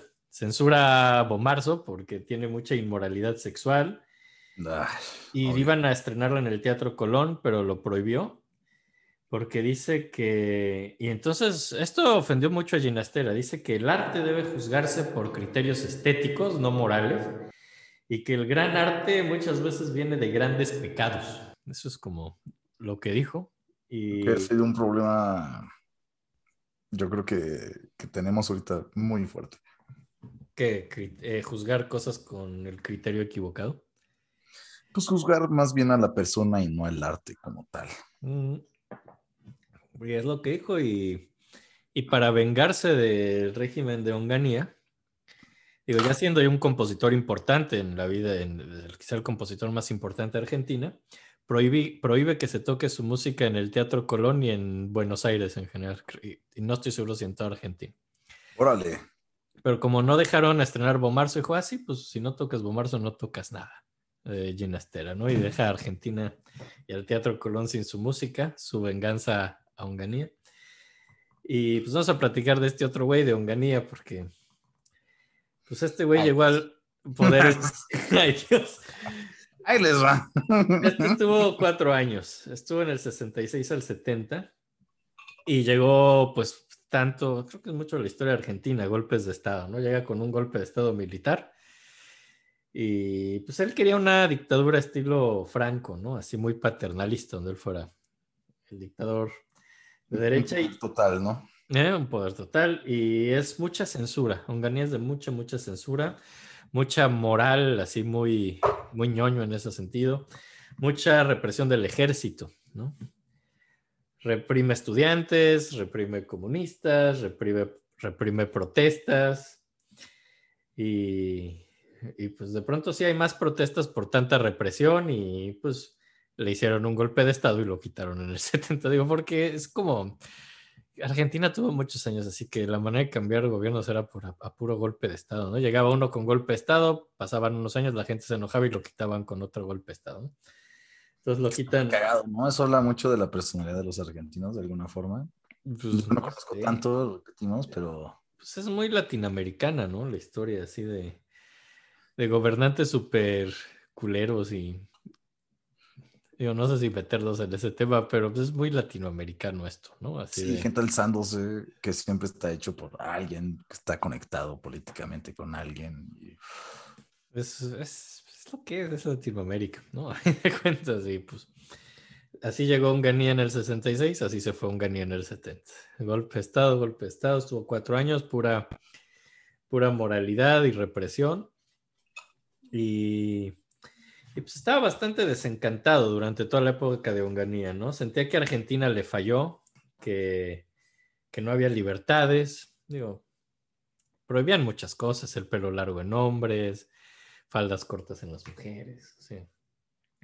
Y al parecer ya estaba enojado con todo esto antes de lo de Bomarzo, ya no estaba contento con esta dictadura de Onganía. Lo de Bomarzo fue como la gota que derrama el vaso. Y está pensando otra vez irse si Estados Unidos y lo que hace, pero decide que no, que se quiere quedar a ser una persona incómoda para el régimen. Dice que no, no va a hacer nada, pero que su mera presencia sea incómoda, así, sin dejar que toquen su música, pero estando ahí. Qué chido, dice- es muy polaco también eso, ¿no? Sí, y de- sí, eso, eso no suena muy polaco hacer eso, sí. Y decide quedarse porque ahí están sus libros, su arte, coleccionaba arte, y sus gatos. Tenía algunos gatos y dice que no se va a ir porque ahí están sus libros y sus gatos y no tiene. Oye, ¿y su familia tuvo con su esposa, todavía sigue con la misma Sí, esposa? sigue con la misma esposa y dos hijos todavía. Y, y pues ya dice que su presencia era una especie de reproche a la tiranía, ¿no? No es que hiciera nada, solo estaba ahí, ¿no? Siendo, Qué maravilla. Sí, sí, sí. La mera presencia estorba, como cuando tienes una mosca. Mm. sí, ¿no? Supongo que es algo así. Sí, sí, estaba ahí medio. ¿Te ahí. acuerdas de esta caricatura de una mosca? Creo que sí. Como- no me acuerdo cómo se llamaba, pero era muy bonita esa caricatura. güey. Me, suena que tengo el dibujo en la mente, pero no sé cómo se llama. Eh, Nada más era una bolita negra con sus patitas y unas alas ahí raras. Mm, Y hacía cosas chidas para la gente, ¿no? O sea, es como- O sea, sí es así. Ajá, exacto, da igual. Un- cosas chidas. Vamos a buscar la, la, la, la imagen. Y la vamos a poner aquí. Pop. Y luego, pues en el 68, después viaja a Estados Unidos un rato, eh, porque le dan como un puesto en Dartmouth para que esté dando clases unos meses. Estudia, eh, estrenan Bomarzo. En Estados Unidos, Bomarzo fue un exitazo. A diferencia de lo que en Argentina no se. Güey, está, bueno, lo que escuchamos ahorita está padrísimo. Sí. Y estrena algo que se llama Estudios Sinfónicos, donde hace como cosas con aleatoriedad, improvisación, pero como no le gustó lo que improvisaron y hicieron aleatoriamente, ya nunca le va a dar tanta libertad a sus músicos. Y Entonces se lo quitó y lo reescribió. sí, dijo, no, no, no, o sea, sí improvisen, pero no así. Y, y- No improvisen lo que quieran. improvisen lo que yo quiero. Ya no le gustó que improvisaran y, y entonces luego se queda en Dartmouth dando clases unos meses y hace ahí su concierto para cello.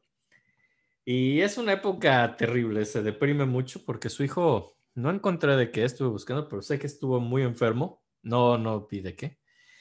Y eso también, eso y todos los problemas con el régimen y el hijo, y eso le genera muchas tensiones en su matrimonio. Y ahorita que decías que si seguía con la familia así, pero aquí ya no. Es cuando se separa, eh, se separa de su esposa, eh, su hijo está muy enfermo, está mal psicológicamente en esta época y deja de componer. De pronto no puede componerse, tiene un bloqueo como de un par de años donde no puede componer y, y está terrible porque le habían hecho comisiones, tenía un concierto para piano, un tercer cuarteto, una ópera y era grave porque ya había fechas de estreno y lugares así comprometidos y pues, no podía. Se bloqueó. Qué horror. O sea, se, se endeudó. Sí, sí, sí, había gente así de, güey, me Básicamente se concierto". endrogó, como, como, Sí. como, como se dice, ¿no? Sí, sí, sí. Y, y ya, y no podía, tenía que hacer su concierto para piano, ya estaban esperando estrenarlo y no podían. La, la más grave era la ópera, ya tenían como algo de fechas y con, tenía- habían contratado gente y todo y nada más no, no podía componer por sus problemas emocionales, ¿no? Y, y bueno, en esta época vuelve a estar en Argentina otra vez y una chelista que se llama Aurora Nátola lleva su música, en especial las Pampeana 2, que es con cello, la lleva por toda Europa, le gustó lo que hacía Ginastera y viaja con la pieza. Y le fue muy bien en Europa, entonces regresa y dice, oiga, salió muy bien la pieza y ya, la, ya habían trabajado juntos y como que se enamoran, ¿no? Esta mujer Aurora Nátola y Ginastera y empiezan una relación. Y eso lo hace medio salir de, de esta crisis. Depresión. Ajá. Y se pone a componer muy rápido porque tenía que hacer una ópera, así que no había hecho. O sea, esa ópera sí la logra. Sí la logra. Lo del concierto para piano y tercer cuarteto, eso sí no lo logró a tiempo. La ópera sí sale a tiempo. Eh, se llama Milena. Qué Y- bueno, me da gusto. Sí, y es. Que ya estaba preocupado, la verdad, como que iba a suceder, güey. Ah, no, no es cierto. son- Milena no es la ópera. Escribe una pieza que se. O sea, sí acaba la ópera, pero esto se llama. Primero escribe una cantata para soprano y orquesta que se llama Milena, que se trata de las cartas que Kafka le escribía a Milena Yes- Yes- Yesenka, que era como la mujer de la que estaba enamorada. Esas son las cartas de Kafka a Milena. Y ya, y hace la ópera Beatrix muy rápido para el 71, para el estreno, sí la acaba. Y pues es como otra, yo no sé qué le pasa a este güey en sus óperas, es cuando sacaba un lado muy oscuro, se trata como otra historia del italiano, del renacimiento italiano, de un güey que es también de la nobleza y que es muy sádico, que tiene una esposa y una hija. Yo creo que estaba muy enojado con, pues, con los dictadores, ¿no? Pues sí, pero yo no sé por qué hacer estas óperas sádicas italianas. O sea, pero, ¿qué Tal vez ahí tenía como, pues no sé. Se ve que sé. también era un tipo muy letrado. Sí, sí, sí. Sí, sí, sí, era culto, ¿no? Y esta ópera pues, se trata de un güey que tiene a su esposa y a su hija y las tortura, viola a la hija, la hace así incesto. Y la hija lo mata, ¿no? Así en algún momento lo acuchilla. Y cuando ya cree que está muerto y se acerca al cadáver ensangrentado, el cadáver se levanta lleno de sangre hacia la hija y, y le desnuda los pechos, porque quería humillarla y mostrar sus pechos hasta el final. Y entonces, lleno de sangre, muestra sus pechos y así acaba la Órale. ópera.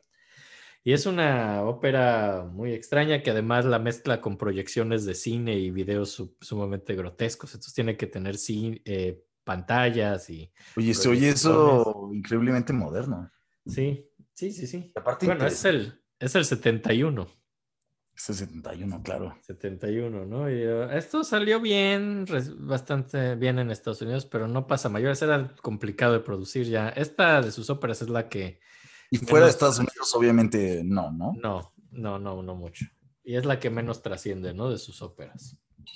Y en ese mismo 71 se casa con Aurora, con la chelista, Ok.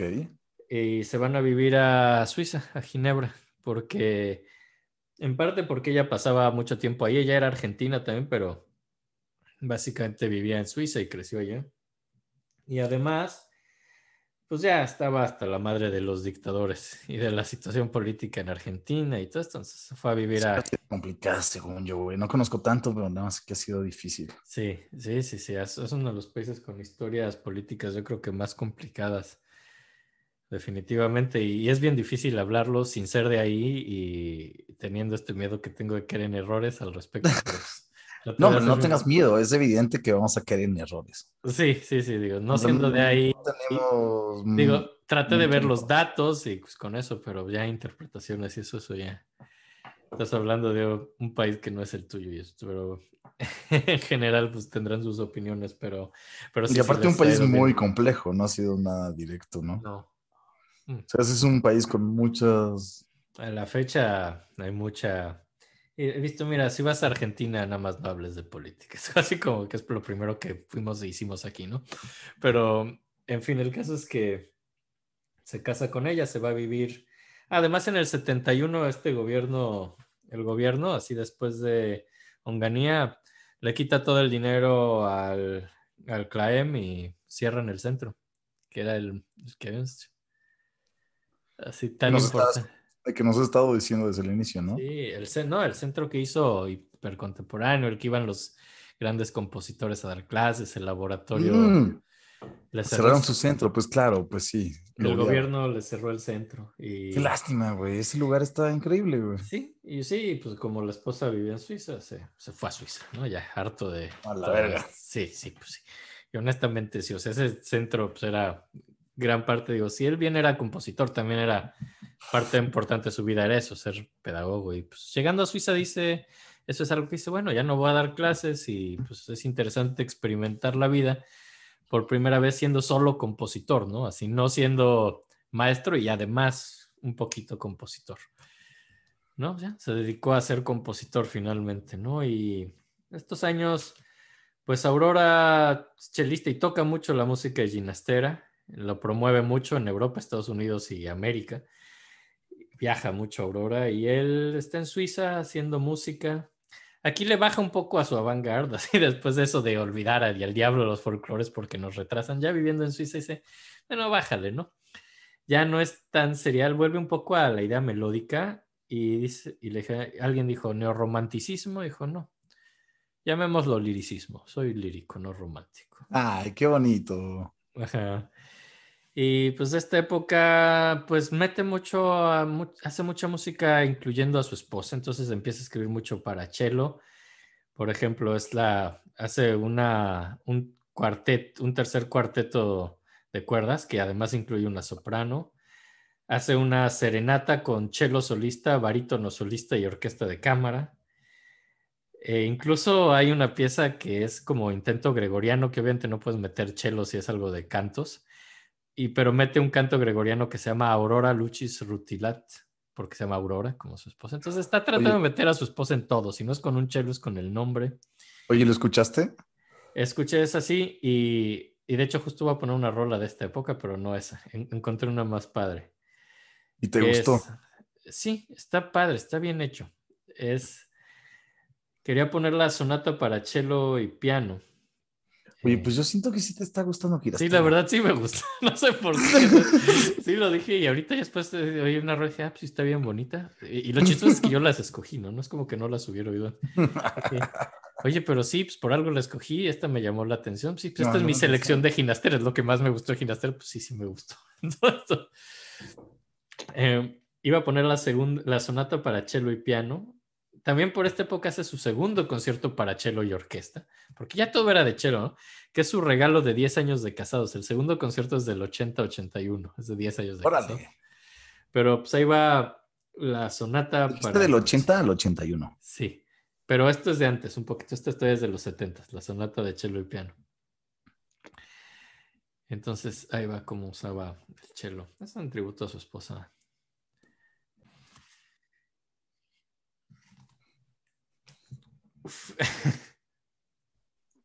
Órale. está bien. Está bien bonito. Tengo un par de cosas que decir. No sé tú qué tengas que decir antes. Antes que nada quería decir que no lo platiqué, pero la persona que está tocando el cello en esta versión es Aurora Nátola, es la esposa de, Gina- de Ginastera, es a quien se la compuso.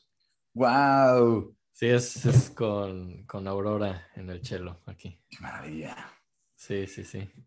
Y nos quería decir un par de cosas de, del lenguaje, como ya, ya hemos estado medio platicando de él. Una de las cosas que noto que han sucedido desde el inicio que empezó a imitar Stravinsky son los ostinatos, que no sé si ya lo habíamos Sí. explicado, pero un ostinato en música es algo que obstinadamente, ay, sí, por si quieren acordarse de la palabra. Mira, es gran, gran mne- mnemotecnia. Sí, ¿no? Es una... es algo que se repite y se repite y se repite y se repite y se repite. Entonces, chiquitín, chiquitín, chiquitín, chiquitín, chiquitín, chiquitín. Sí, sí, sí. Es un ostinato. Fan de los ostinatos este güey.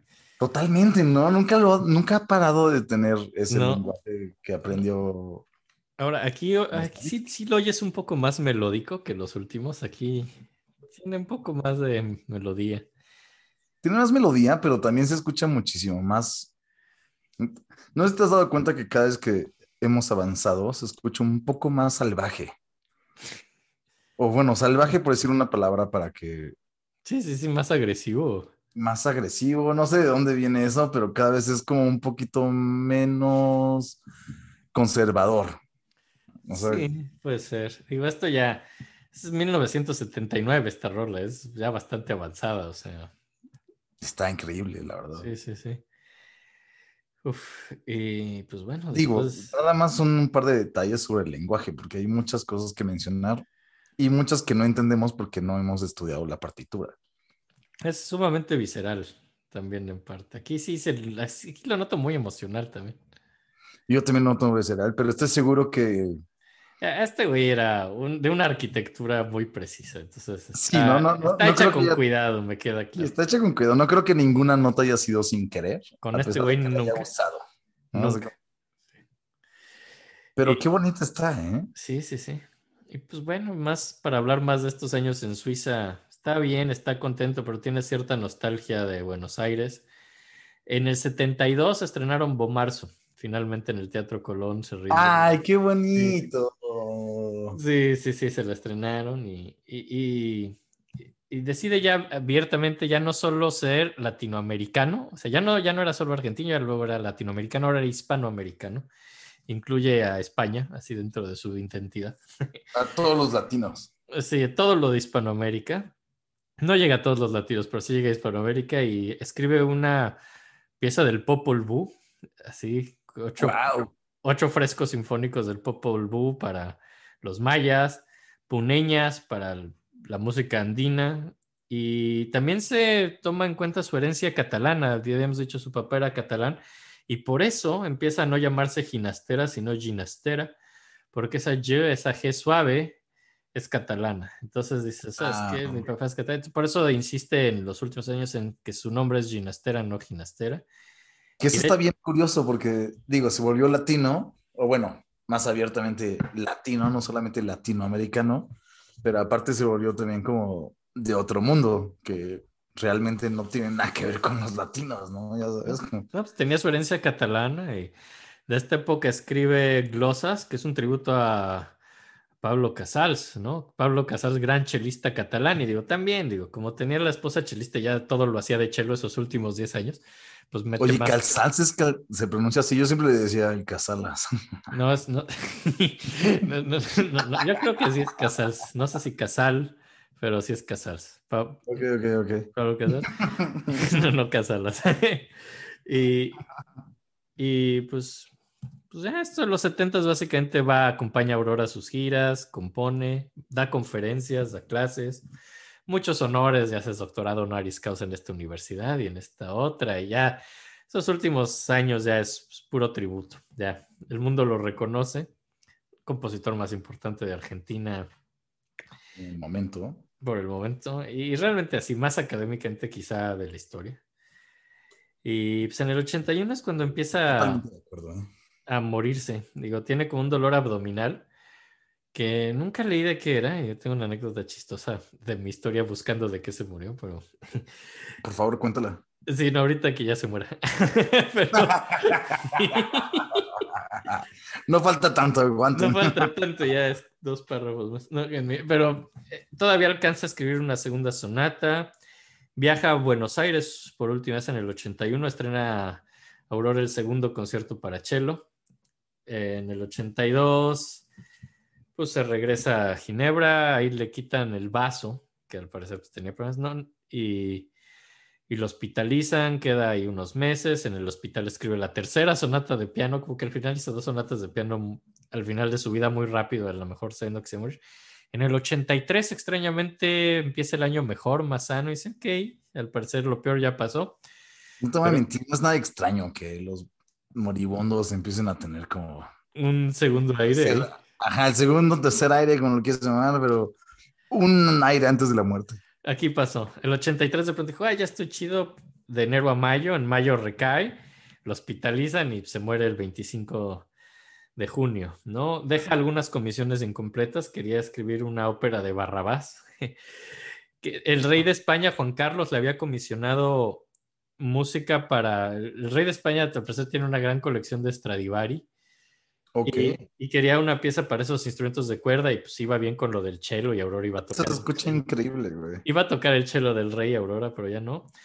Pero no, se murió a los 67 y, y como ves, eso es lo que leí, que hay dolor abdominal y que le quitan el vaso y ya justo antes de preparar el programa, y esta es la historia de su muerte, dije, "¿Y ¿de qué se murió? Así, nadie dijo de qué se murió, solo que le dolía, y, pero qué, entonces me metí y googleé Alberto Ginastera Cause of Death, a ver, así, si me salía algo y me salió el obituario del New York Times de cuando se murió. Dije, ah, seguro aquí viene, me voy a meter New York Times del día que se murió.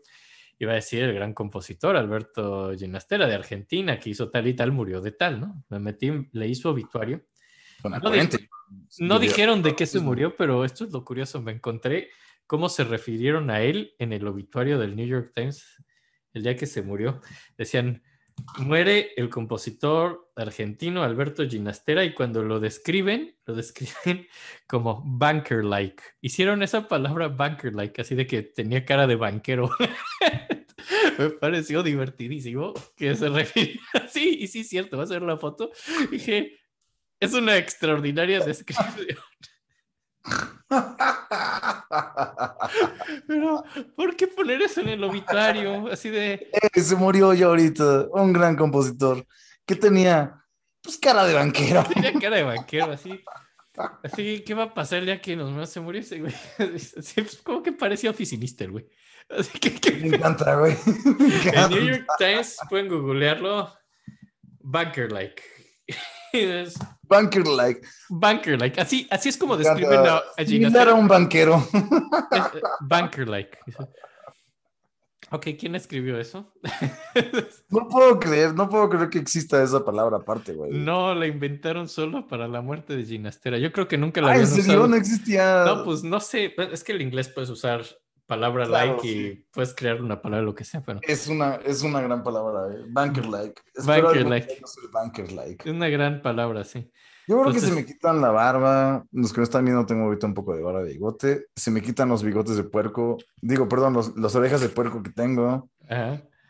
Y... Tiene unas orejas ficticias de puerco, no se refiere a sus orejas de verdad por si están en Spotify. Exacto, sí, no, no es real. Me encantaría tenerlas, pero la verdad es que las tengo en el lugar de todos. Las orejas de puerco están horribles. Son arriba y. Qué difícil sería tener banker-like. Vas a ver la foto de este güey, sí parecía banquero. Me encantaría. Hay que, hay que hacer la siguiente. Vamos a hablar de alguien más, obviamente, el tercero. ¿Por qué no empezamos con un banker-like? Como, Ok. ¿por qué no nos tratamos de poner banker-like? ¿Nos ponemos banker likes para ese programa? Sí, yo voy a hacer lo que pueda. No Yo es difícil, pero se intentará. Pues ya, eso, eso es Ginastera, es un tipo medio extraño, ¿no? Medio inclasificable. Creo que lo logró más bien, como que logró ser él. Y Sí. logró como. Logra un Y- idioma muy suyo, muy, muy suyo. Y ya, y seguimos sin saber nada del trasero de ninguno de los dos. Lo vamos a investigar, se los juro. Y vamos a pocos. Con el tercer compositor de Sudamérica, que No lo vamos a decir, pero vamos todos. Es más, miren, se los juro por Dios que les vamos a poner una foto del culo de cada uno. Ay, Dios, eso va a ser bien difícil de buscar. Y si no, no se preocupen, no se preocupen. Dios, si más se enoja, simplemente nos va a mandar otro COVID y ya. Por lo de los culos. Está bien. Y si lo saben, es por mi culpa. Si llega otro, va a ser mi culpa. Yo me hago responsable. Eso. Mira, lo importante es que te estás, que estás tomando la responsabilidad de esto. y, y ya. Pues, escríbanos. Sí, exacto, pero yo, yo iba a decir que ya no hay mucho que hablar, pero Sí, no, no, no, hay que decir en nuestras redes. Escríbanos a las tías de la música gmail.com. En Instagram es las tías de la música. Facebook, las tías de la música. Y Twitter es tías de la música. Está el Mundial de Compositores. Eh, sigan participando porque se está poniendo interesantísimo. sí, ha habido juegos muy polémicos y, y se va a poner bien. Y cuando pase la primera ronda, esto va a ser muy dramático. Y ya- No les voy a mentir, yo, yo después de la primera ronda me enojé y dejé de seguirlo. Bueno, no de seguirlo, más bien me enojé de participar. Entonces ya no estoy participando. Porque siempre perdían a los que le ibas. Así. Entonces yo lo estoy siguiendo y nada más me sigo sorprendiendo y me abstengo de participar. Eso. Pero por favor, ustedes sigan participando porque si todos dejamos de participar no vamos a llegar a ningún lado. No, y va a ganar Wagner. Así que está del- Sí, por favor, ayúdame. Va a ganar Wagner porque eso es lo que Voy a empezar a participar. No quiero que gane Wagner. Puede ganar Wagner, es una posibilidad muy seria, pero Es una posibilidad muy en seria. muy en serio, estamos con el meme de la ópera y ahí son wagnerianos. Entonces, entonces, Nada, traten de seguirnos, traten de recomendarnos, traten de divertirse con nosotros. Los queremos mucho. Ay, por favor, traten de darnos más amor en YouTube ah, o un poco de odio también. Eso siempre sirve, ya. por lo menos para mi diversión. Y pónganle la campanita y así, y like y todo eso. Y ya, y cómprenle pasteles a mi mamá, gracias a los que lo hicieron. Ah, hab- había algo de descuento, ¿no? Con la Sí, posterior. 10%. Por favor, nada más, yo quiero hacer un comentario antes. Yo conocí a Enrique hace, pues un tiempo, digamos 10 años, más o menos. 20. 20, ok, Sí. 20, 20, 20 años. Y de las cosas que más me gustaban cuando íbamos a su casa era la posibilidad de robar una de las galletas más deliciosas que siempre he probado. Y de verdad, la pastelería de su mamá es buenísima. Y ustedes, pues no pueden robar. No, Pero puede porque es- comprar. Y es moralmente reprobable, pero Digo, sí, perdón, obviamente sí pueden robar. O sea, sí, sí, sí pueden robar. Eh, o sea, vayan a robar si quieren. no, pero- no roben. Si, si quieren robar, suban a un pecero y digan, no les vengo a robar, vengo a contarles unos chistes. Vayan y cuenten. Miren, si van a ir a robar el lugar, grábenlo por lo menos para darle un buen de fama y que todo lo que roben tenga sentido. y ya, entonces, cómprenle pasteles a mi mamá y los amamos mucho. Y eso es todo. Adiós. ¡Tata! Oye, lo del robo, si quieres, mátalo.